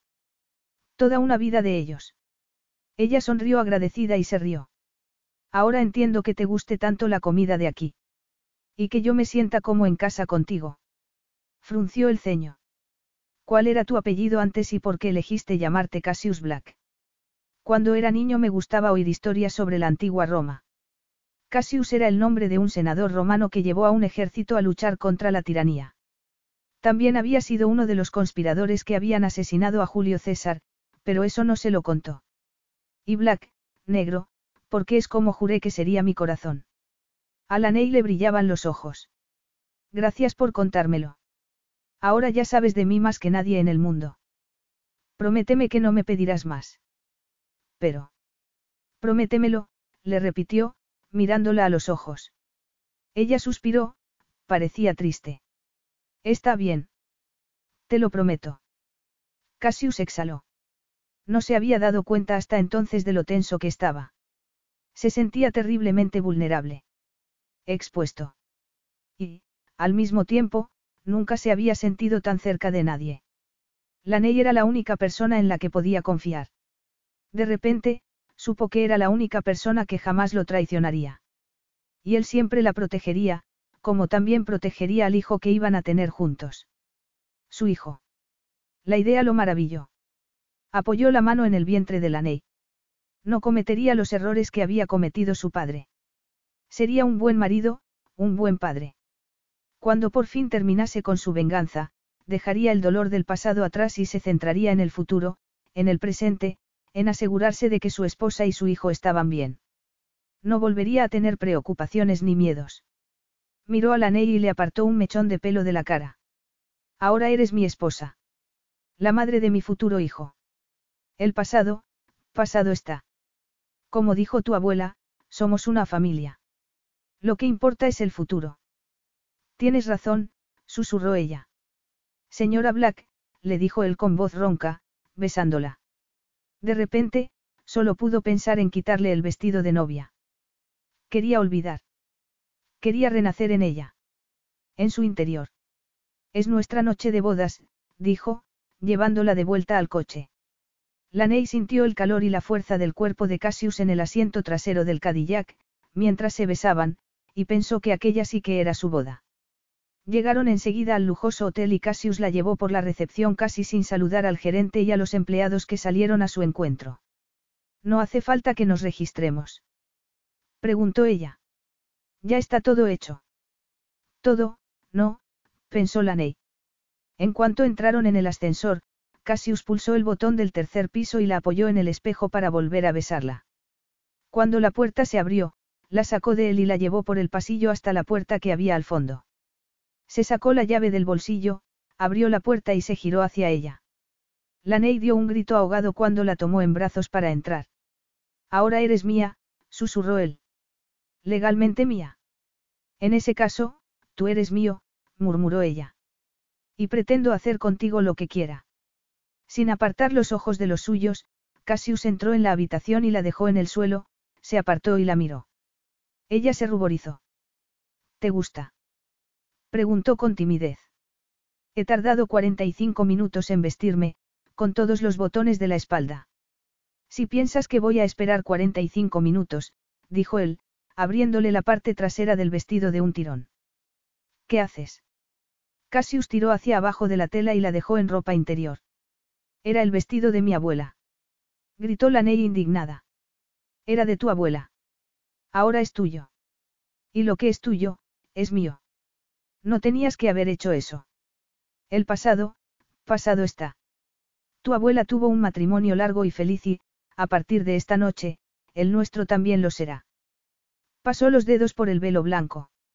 Esto te lo puedes dejar puesto. Me gusta. Volvió a tomarla en brazos y la dejó encima de la cama. Ella se apoyó en un codo y tiró de su chaqueta. Quítatela, le ordenó. Él la miró y obedeció. Ahora, la corbata. Se la desató y la tiró al suelo. La camisa. Se desabrochó la camisa lentamente, después los puños, dejando al descubierto su pecho fuerte y musculoso, cubierto de vello oscuro. La Ney se humedeció los labios. Los pantalones.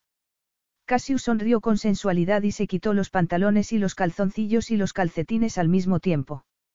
Su marido se quedó completamente desnudo delante de ella. La Ney se estremeció. Conteniendo la respiración, aturdida, alargó las manos hacia él para acariciarlo. No, no, dijo él. He seguido tus órdenes. Ahora te toca a ti. Se inclinó sobre la cama y tocó el ligero. Quítate esto, le pidió con voz ronca. Quítatelo todo. Como quieras, respondió ella sonriendo. Se quitó las horquillas del pelo y después empezó a desabrocharse lentamente el liguero, como si estuviese haciendo un striptease. De repente, se sentía más segura de sí misma que nunca. Cassius se colocó encima de ella y la torturó con sus caricias antes de penetrarla. Ella gimió al notarlo dentro, tan duro, tan grande, llenándola completamente. Lo abrazó con las piernas por la cintura y siguió los movimientos de Cassius, cada vez más rápidos y desesperados. Notó cómo la tensión crecía en su interior. Explotó por dentro y gritó. Y él gritó también, triunfante, al llegar al clímax a la vez. Entonces la Ney cerró los ojos. Cassius tardó unos segundos en abrir los ojos y quitarse de encima de la Ney. La abrazó por la espalda y le dio un beso en la cabeza. Esposa. Marido, respondió ella en un susurro. Es solo el comienzo. Y lo era. La boda había sido una decepción porque la Ney había estado demasiado enfadada para disfrutarla. Más tarde pensaría que la luna de miel había sido la semana más perfecta y romántica de toda su vida. Durmieron abrazados y volvieron a hacer el amor, se durmieron de nuevo. Cuando la luz de la mañana entró por las ventanas, pidieron que les llevasen el desayuno a la cama y disfrutaron de los gofres salpicados de azúcar y bañados en sirope, de la fruta fresca, de los huevos fritos, del zumo de naranja natural, del café con leche y azúcar. Cassius se manchó la mejilla de azúcar y ella se la limpió con un dedo y preguntó. ¿Cómo te hiciste esta cicatriz, Cassius? Su mirada se ensombreció, se encogió de hombros. Hace mucho tiempo de eso. ¿Por qué? ¿Por qué te has manchado de azúcar? Y tú tienes sirope en la barbilla. No es verdad. Protestó la Ney, pero se tocó y se dio cuenta de que era cierto. Unos segundos después volvían a hacer el amor. Después, se dieron una larga ducha y descubrieron las posibilidades del sexo mojados y rodeados de vapor. La Ney no se saciaba de él. Ni Cassius de ella. Tras la ducha se secaron el uno al otro y se vieron tentados a volver a la cama, pero las sábanas estaban arrugadas y manchadas de sirope. Tienen que limpiar la habitación, comentó Cassius. Vamos a la calle. Propuso ella contenta. Se vistieron y salieron del hotel. Y la Ney se alegró de haber tenido una excusa. Estaba deseando enseñarle a Cassius su ciudad en la época más emocionante del año, carnaval. Lo tomó de la mano y lo condujo por las calles de Nueva Orleans, comieron en el mejor restaurante de la ciudad y después volvieron a pasear. Con la caída de la tarde había tantas personas en el barrio francés que era casi imposible caminar. ¿Por qué no cenamos en la habitación del hotel? Propuso Cassius. Y ella asintió. De camino al hotel entraron en una joyería y Cassius le compró un collar de diamantes y zafiros y ella se sintió mimada. Se dijo que aquella era la prueba de que le importaba. Y eso era casi como si la quisiera. No obstante, aquello le hizo pensar en otro collar de diamantes, que Cassius le había regalado a otra mujer en Londres. Y eso le sentó como un jarro de agua fría. Aunque en esos momentos estuviesen bien, aunque se hubiesen casado, lo cierto era que la Ney no conocía a su marido. Seguía teniendo muchas preguntas pendientes, pero le había prometido que lo dejaría estar. Aún así, quería saberlo todo. Deseó que Cassius pudiese compartir su pasado con ella, que pudiese compartir sus secretos y su corazón con ella. Pero temía que eso no fuese a ocurrir jamás. Se dijo que había otros modos de descubrir secretos, pero no, no podía hacerlo. Se limitaría a amarlo, a ser una buena esposa y a rezar porque, algún día, Cassius se abriese a ella. Si le daba su amor, antes o después Cassius se lo contaría todo. ¿O no? Capítulo 8. Pero no lo hizo. Seis meses después, Laney, temblando, se apretó el teléfono a la oreja. ¿Cómo dice? Que el verdadero nombre de su marido es Kaskuznetsov, respondió el detective. Laney tenía el corazón acelerado. Se dejó caer en un sillón de su nuevo piso de Mónaco. Respiró hondo y se frotó el vientre. No había esperado algo así. Había tenido la esperanza de que fuese su marido quien le contase toda la verdad por voluntad propia. Pero no lo había hecho. Todo lo contrario, cada vez se había mostrado más reservado. La semana anterior se lo había encontrado despierto a medianoche. Al parecer, la casa que quería comprar en Capferrat todavía no estaba disponible y él, en un impulso, había comprado un lujoso ático con vistas al puerto de Fontvieille y al mar, a ella todavía le sorprendía que se hubiese gastado 30 millones de euros así, casi sin pensarlo, porque todavía no estaba disponible la casa que quería comprar en realidad. Esa misma noche se había encontrado a su marido paseando por el salón mientras hablaba en voz baja por teléfono. A la mañana siguiente, cuando le había preguntado con quién hablaba a las dos de la madrugada, Cassius se había negado a contestar. Si no quieres que te mienta, no me preguntes. Me prometiste que no lo harías. Y aquello había sido la gota que había colmado el vaso. Así que, dolida y nerviosa, Laney había llamado al detective privado que Ángel Velázquez, el amigo de su marido, le había recomendado.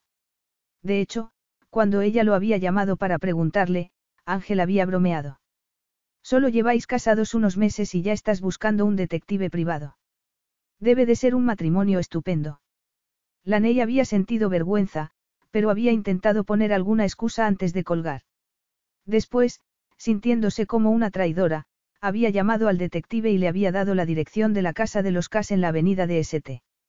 Charles, donde Cassius había decidido recientemente hacer construir una casa para la familia de Laney. Después de la boda, su abuela y su padre habían aceptado sin reparos el dinero de su marido y la ayuda con los tratamientos médicos.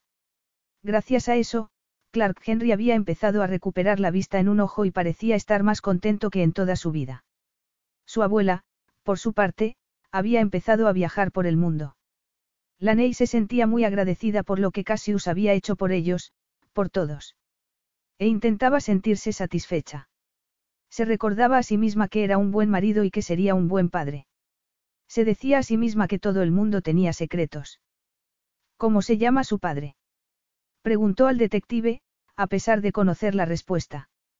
Cuando colgó el teléfono, ya tenía todas las piezas del puzzle. Ya sabía por qué le había prestado dinero a un hombre que jamás se lo iba a devolver y por qué le hacía regalos a Mimi Duplessis. Entendió por qué seguía yendo a Mónaco y lo que buscaba.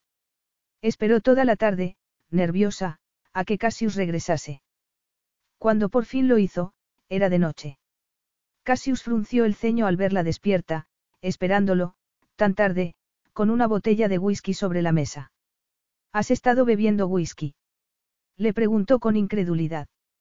Ella abrió la botella y sirvió una copa. No es para mí, dijo, tendiéndosela. Es para ti. Él dejó la funda del ordenador y la miró con el ceño fruncido. Sé quién eres, Cassius, empezó la Ney, mirándolo desde el sofá. Y sé quién es tu padre. Él dio un trago de whisky sin dejar de mirarla. Lo sabes. Ella expiró y asintió.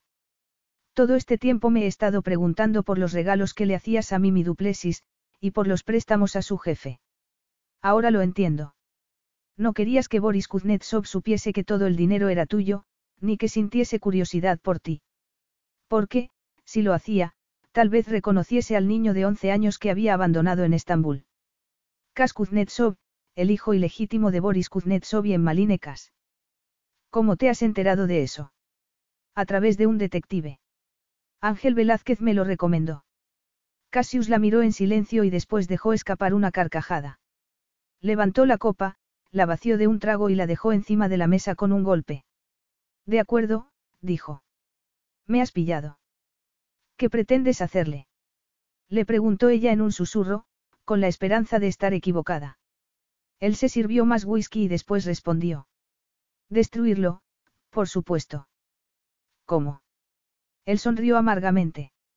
Después de que nos abandonase, y de que mi madre enfermase, busqué entre los papeles y encontré su dirección en Moscú.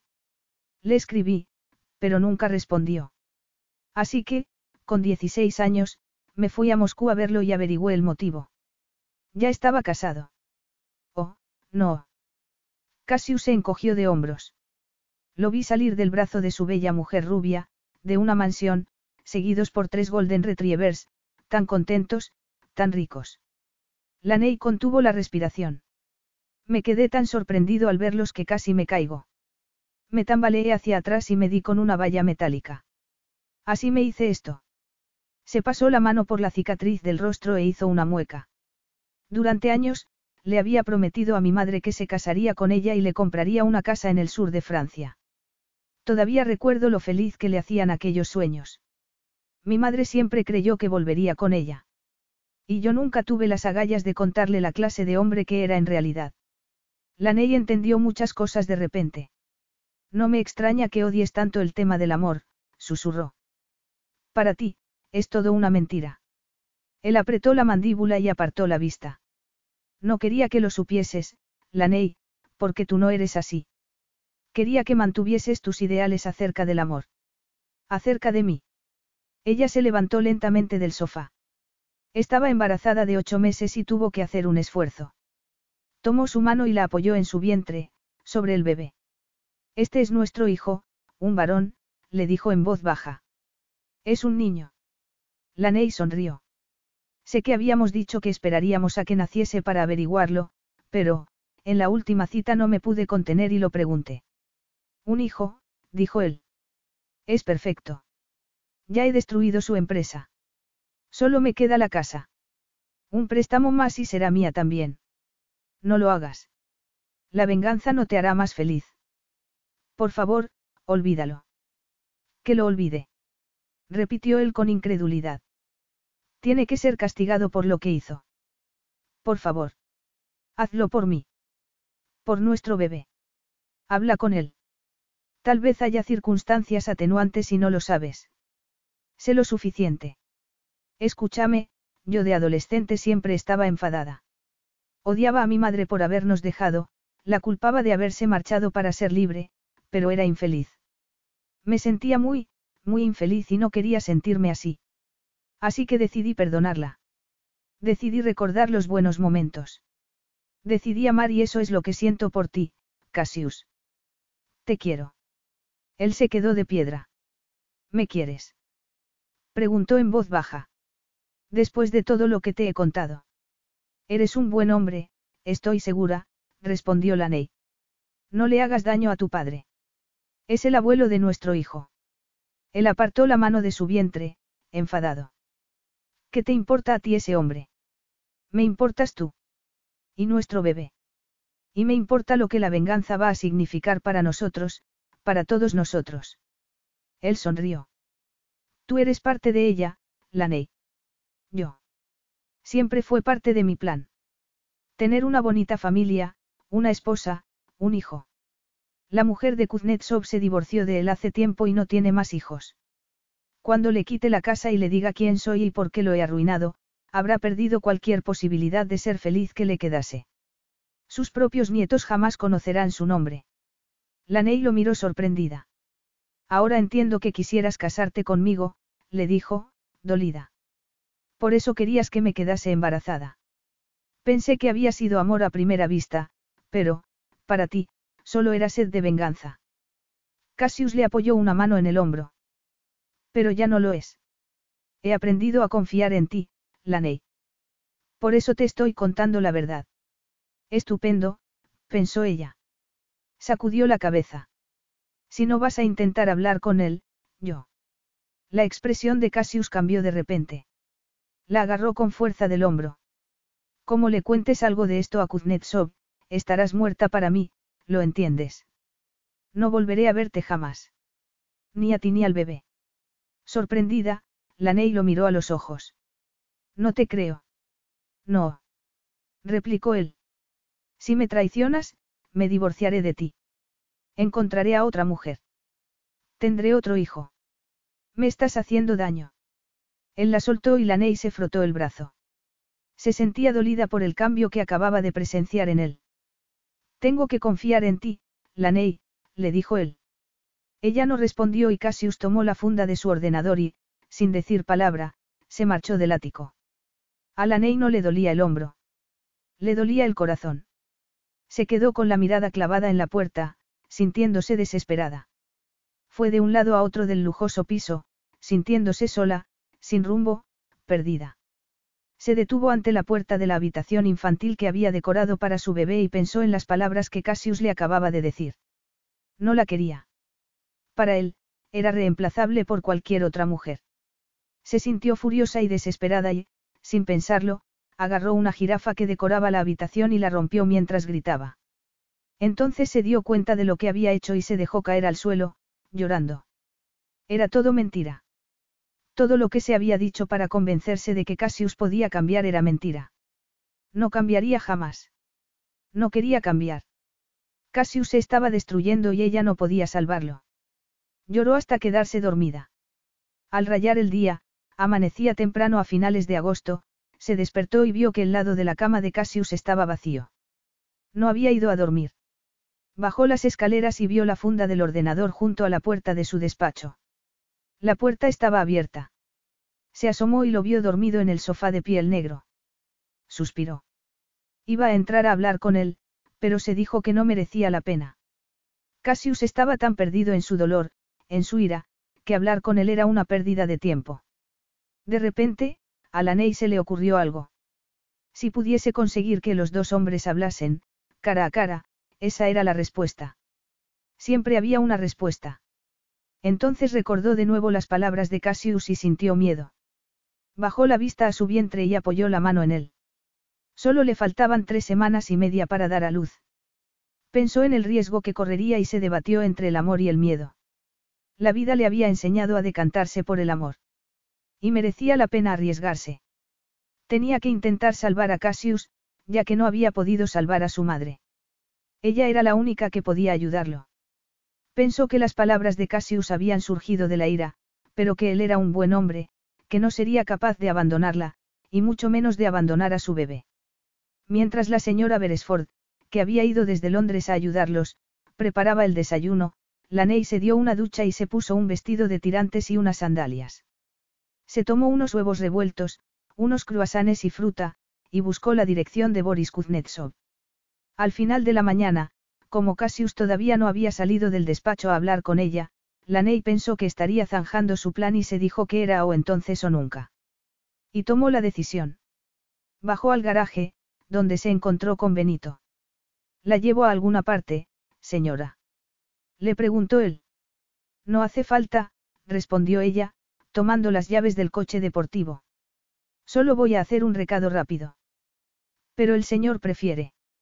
Gracias, no es necesario, lo interrumpió Laney. Es una tontería, y quiero sorprender a mi marido. De hecho, sería una gran sorpresa. Entró con dificultad en el coche e intentó no ponerse nerviosa. Media hora más tarde llegaba a Cap Ferrat, la bella y famosa península en la que se encontraba una de las zonas residenciales más caras del mundo. Atravesó varias entradas hasta que un guarda de seguridad la detuvo. Mádame. Me gustaría ver al señor Kuznetsov, dijo ella. No me está esperando. Puede decirle que la esposa de Cassius Black quiere verlo.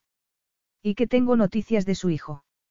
El guarda se metió en la garita e hizo una llamada de teléfono. Dice que no tiene ningún hijo, madame. Me refiero al hijo al que abandonó en Estambul.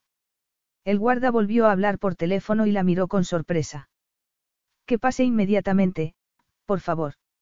La Ney pasó por unos jardines frondosos hasta llegar a un patio. Detrás de la enorme fuente de piedra estaba la entrada a la casa. Detrás de la casa, el mar. Aparcó el coche deportivo en el patio, cerca de un descapotable rojo con matrícula de Mónaco, y apagó el motor.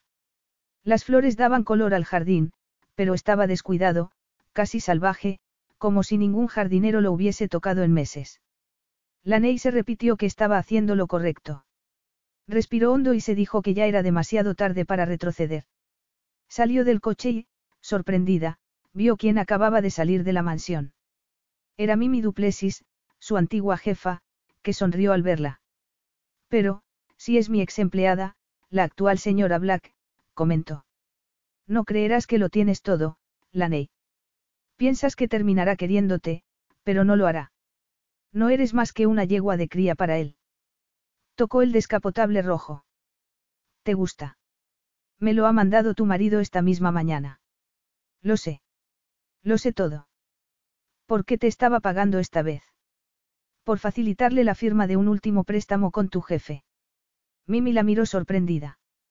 Pues sí, he traído los papeles, pero el señor Kuznetsov sospecha de los motivos de alguien que quiere prestarle dinero sabiendo que su empresa ha quebrado. Así que se ha terminado el juego. Yo ya no tengo nada que hacer aquí. Solo me queda encontrar a algún viejo rico que quiera casarse conmigo. Suspiró.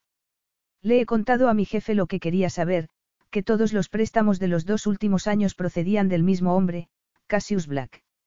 Lo que significa que tu marido me ha hecho un montón de regalos para nada. Lo han pillado.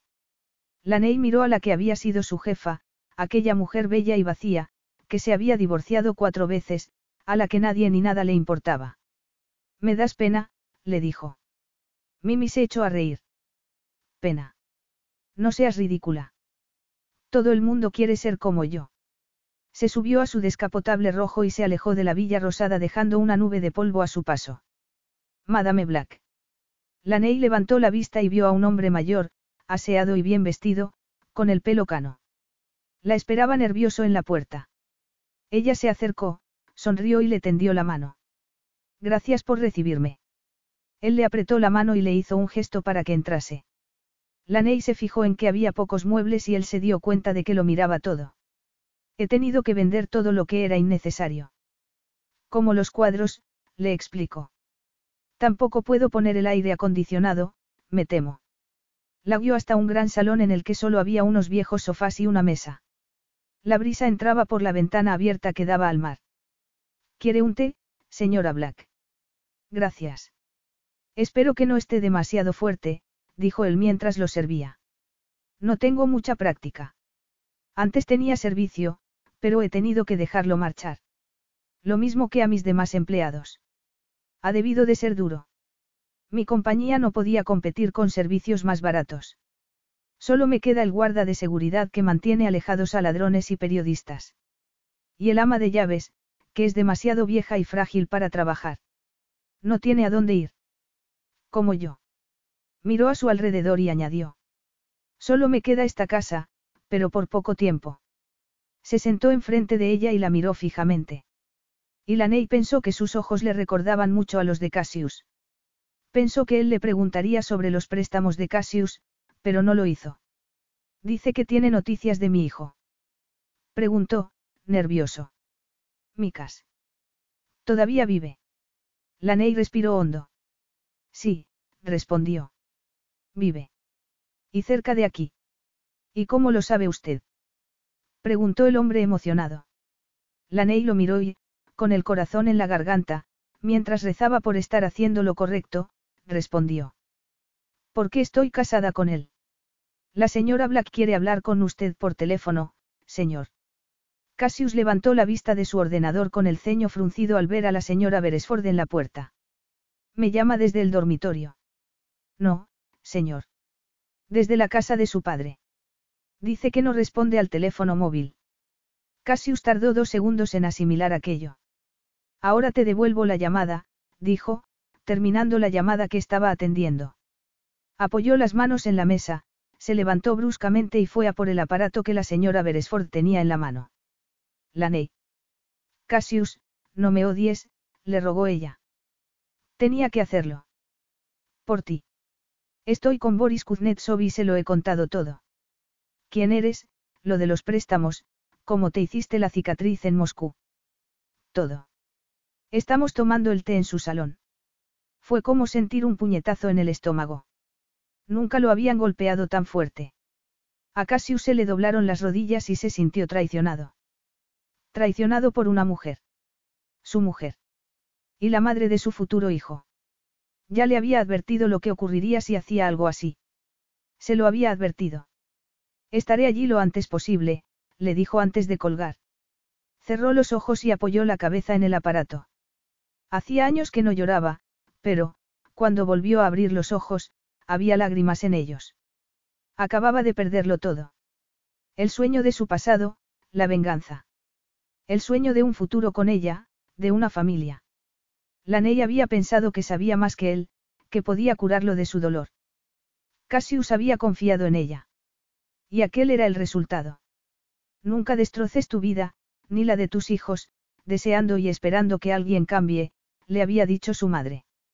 Cassius sintió cómo el teléfono crujía en su mano.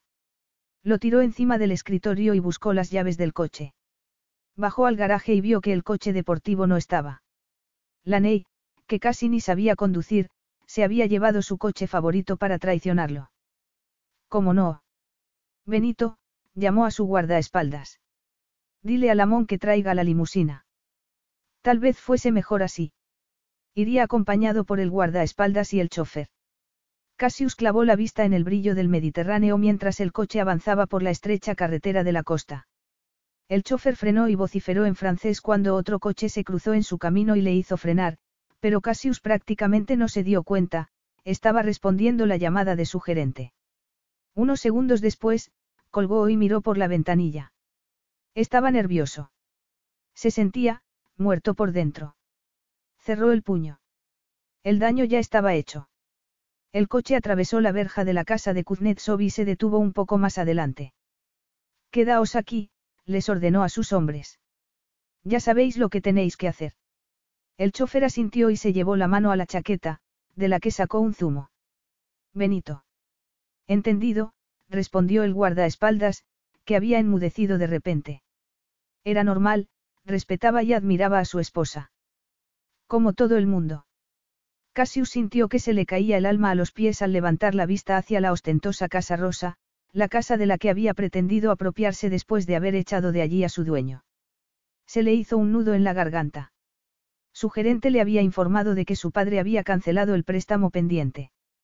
Cassius podía quedarse con el resto de las posesiones de Boris Kuznetsov, pero a él solo le importaba aquella mansión rosa. Y no la había conseguido, pero no había sido culpa suya. ¿O sí? Había sido culpa suya, por confiar en la Ney. Llegó a la puerta principal, donde una mujer mayor, diminuta, le hizo pasar. Están en el salón, monsieur, le anunció en francés. Lo acompañaré. No, merci. Lo encontraré solo, madame. La mujer asintió y lo miró con agradecimiento. Él entró en el recibidor vacío y de allí a una habitación de techos altos, casi sin muebles ni decoración. En el centro estaba la traidora de su esposa, sentada frente a una pequeña mesa con el hombre que había arruinado su niñez y que había hecho que su madre muriese tan joven, los dos tomando té. Cassius. Lo llamó Laney, levantándose y tendiéndole las manos, como si esperase que le diese las gracias por haberle destrozado la vida. ¡Qué crueldad! Nunca había estado tan guapa, embarazada. Laney Henry Black tenía todo lo que podía pedir en una mujer. Laney, le respondió en tono frío, sin tocarla. Luego volvió su atención hacia el anciano, que se había levantado. Estaba pálido y parecía agotado. Es cierto. Eres mi hijo. Susurró Boris Kuznetsov. Mi pequeño Cas. De verdad. Cas. Hacía mucho, mucho tiempo que nadie lo llamaba así. Laney, ¿por qué no me esperas fuera? Tengo mucho de qué hablar con mi padre. Seguro. Seguro. Ella lo miró con nerviosismo. Por favor, no te enfades conmigo por esto, le pidió. Sé que no querías que se lo contase, pero era la única manera de evitar que cometieses un terrible error. Lo entiendo. Y lo entendía. Sabiendo cómo era la Ney, debía de haber pensado que podía cambiarlo, que podía salvarlo. No podrías haberlo hecho de manera diferente. Exacto, le dijo ella, sonriendo, con los ojos húmedos. Te quiero. Mucho. Levantó la mano y le acarició la mejilla y él se estremeció. Sintió ira, pesar, deseo y vacío. Se sentía completamente vacío. Benito está fuera. Espérame en el coche, dijo, obligándose a sonreír. Hay aire acondicionado. Está bien, pero dale la oportunidad de que se explique. Él asintió. Tenía un nudo en la garganta, le costó hablar. Adiós, Laney. Ella le tocó el hombro antes de salir de la habitación.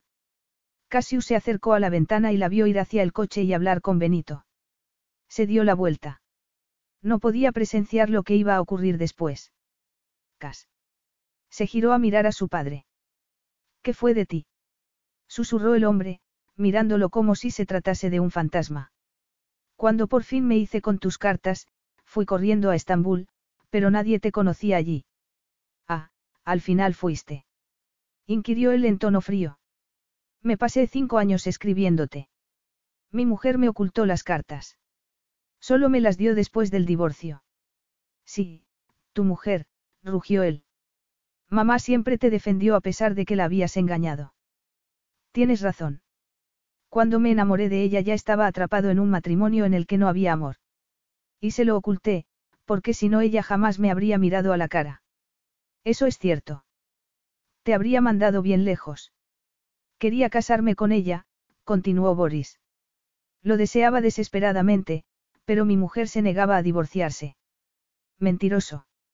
Es la verdad, respondió el otro hombre con voz temblorosa. Se lo rogué, pero no quería.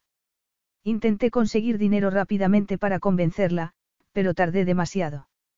Y mientras tanto le hablabas a mi madre de la maravillosa casa que le comprarías algún día. Quería comprarle una casa. Quería vivir contigo, ser tu padre. Tu héroe. ¿Recuerdas cuando jugábamos a que éramos gladiadores romanos y tu madre se enfadaba porque te tenías que ir a dormir? Cassius creyó recordar algo. Sintió dolor. El dolor de un niño que se había sentido abandonado por su padre. Nos dejaste. Pasaron cinco años y no tuvimos noticias tuyas. Ella no me dejó. Cuando tu madre se enteró de que estaba casado con otra mujer, me pidió que saliese de vuestras vidas para siempre. Ni siquiera me permitió mandarle dinero. Así que volví a Moscú, decidido a conseguir el divorcio de Tania. Jamás pensé que tardaría cinco años. Y entonces ya era demasiado tarde. Tu madre ya había muerto. Por tu culpa. Boris se pasó las manos por el pelo cano. No supe que Maline estaba enferma. Hasta que ya era demasiado tarde. No obstante, merece ser castigado. Su padre lo miró fijamente. Ya fui castigado. He pasado todos estos años solo, echándoos de menos. Cuando volví a Estambul ya no pude encontrarte. He pasado todos estos años buscándote. Pensé que habías muerto. Le destrozaste la vida.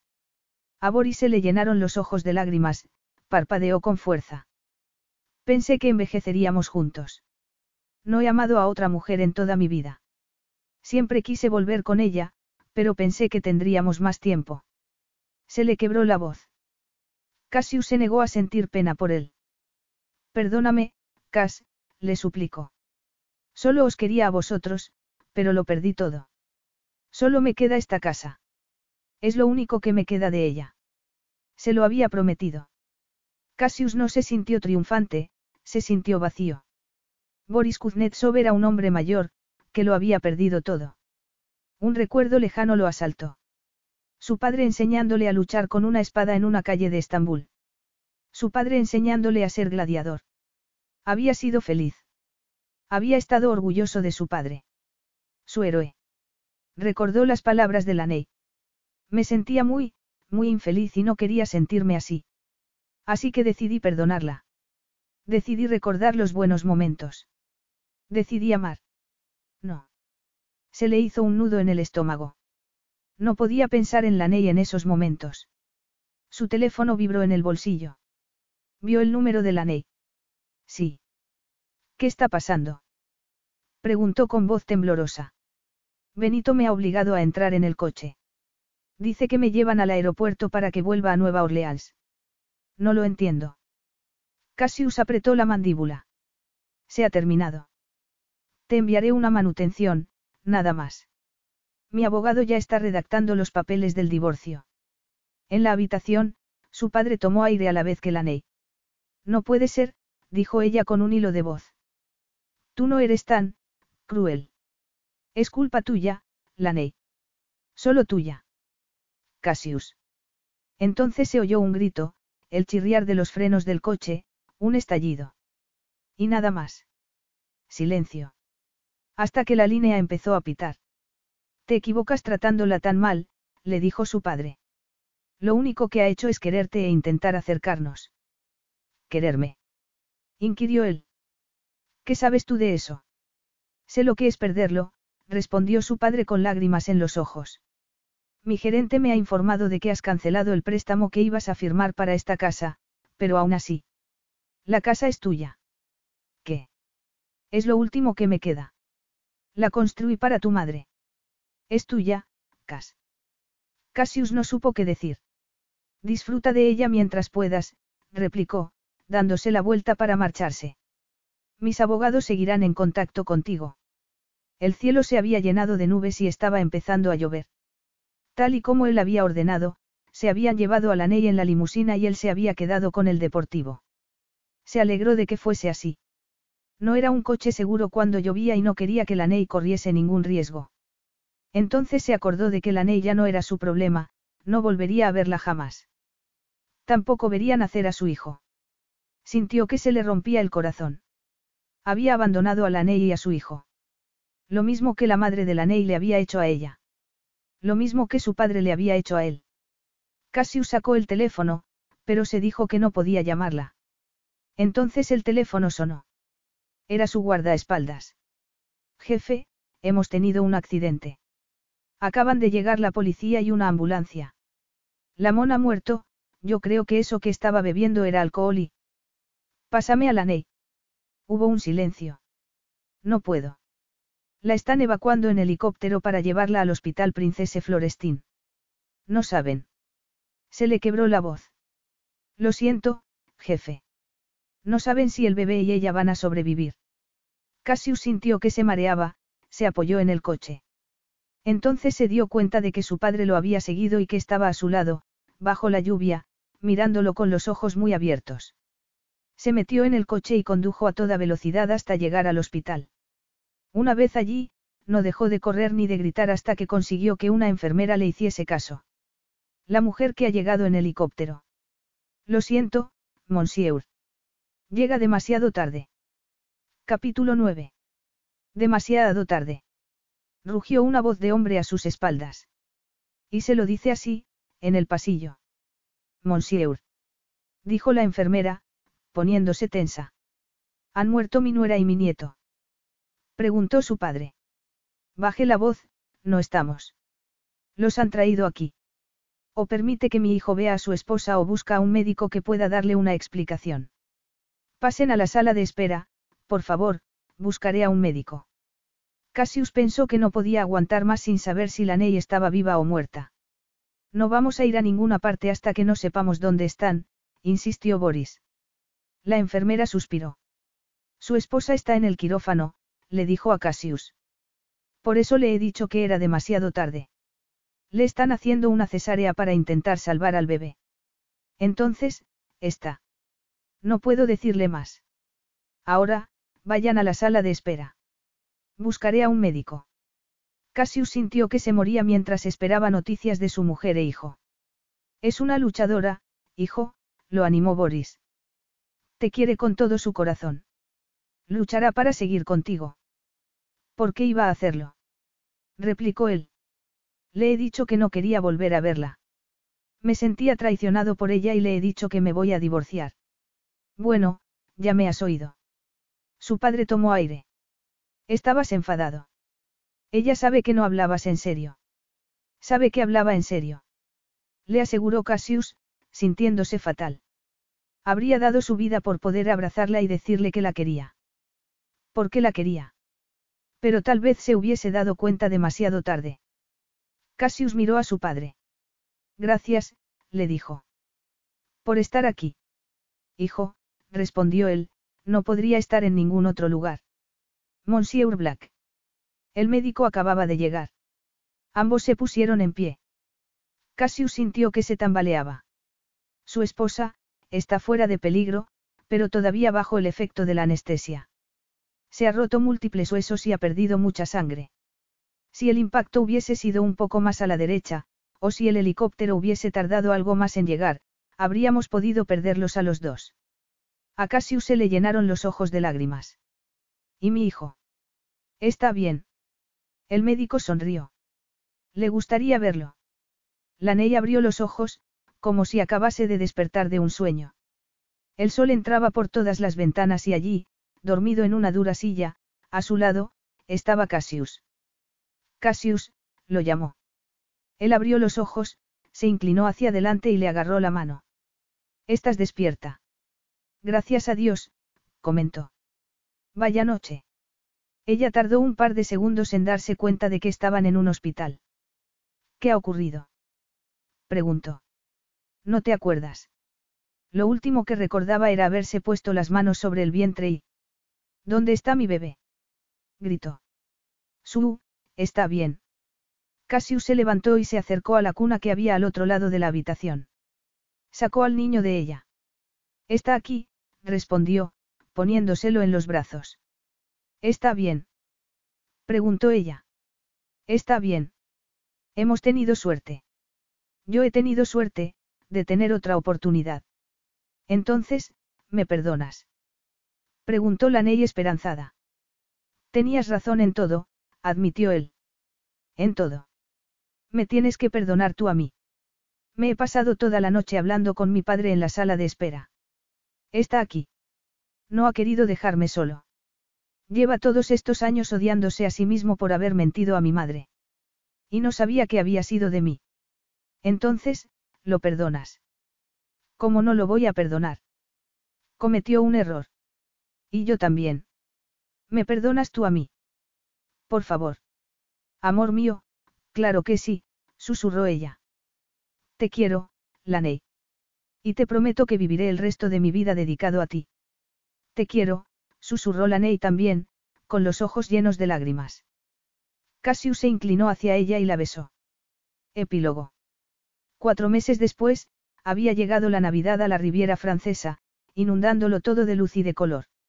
Y allí estaban todos, celebrándola en la Villa Rosa de Boris, que había sido redecorada. ¿No te parece que mi novio es estupendo? Le preguntó Ivonne a su nieta en la cocina. Sí. Le cae bien a todo el mundo, abuela. Laney oyó a su hijo balbucear y lo levantó de la maquita en la que estaba para hacerlo girar. ¿Cómo está Henry Clark? Preguntó su abuela en tono cariñoso. Le encanta la Navidad, ¿verdad, Henry? Dijo ella riéndose. No me puedo creer que ese marido tuyo le haya comprado un cachorro de regalo. Un cachorro para un bebé. Me parece que el perrito no es precisamente para el niño, comentó Laney sonriendo. Cassius está deseando que lo traigan mañana. Dice que es la mejor Navidad de toda su vida. Espera a que pase una Navidad en Nueva Orleans, dijo Yvonne. Después de tantos meses viajando, estoy deseando volver a casa. Acababan de terminar la casa de la avenida St. Charles e Yvonne y Clark se iban a mudar a ella. También había una zona de invitados que ocuparían Cassius, Laney y Henry cuando fuesen de visita. Aunque todavía estaba por ver si Clark iba a volver a Nueva Orleans. Después de varios meses en la mejor clínica de Atlanta, había recuperado parcialmente la visión. Laney había llorado al verlo por primera vez con su hijo en brazos. Para Navidad, Clark había ido acompañado de su novia, Janny, una enfermera de la clínica. Incluso el padre de Cassius parecía haber rejuvenecido 15 años.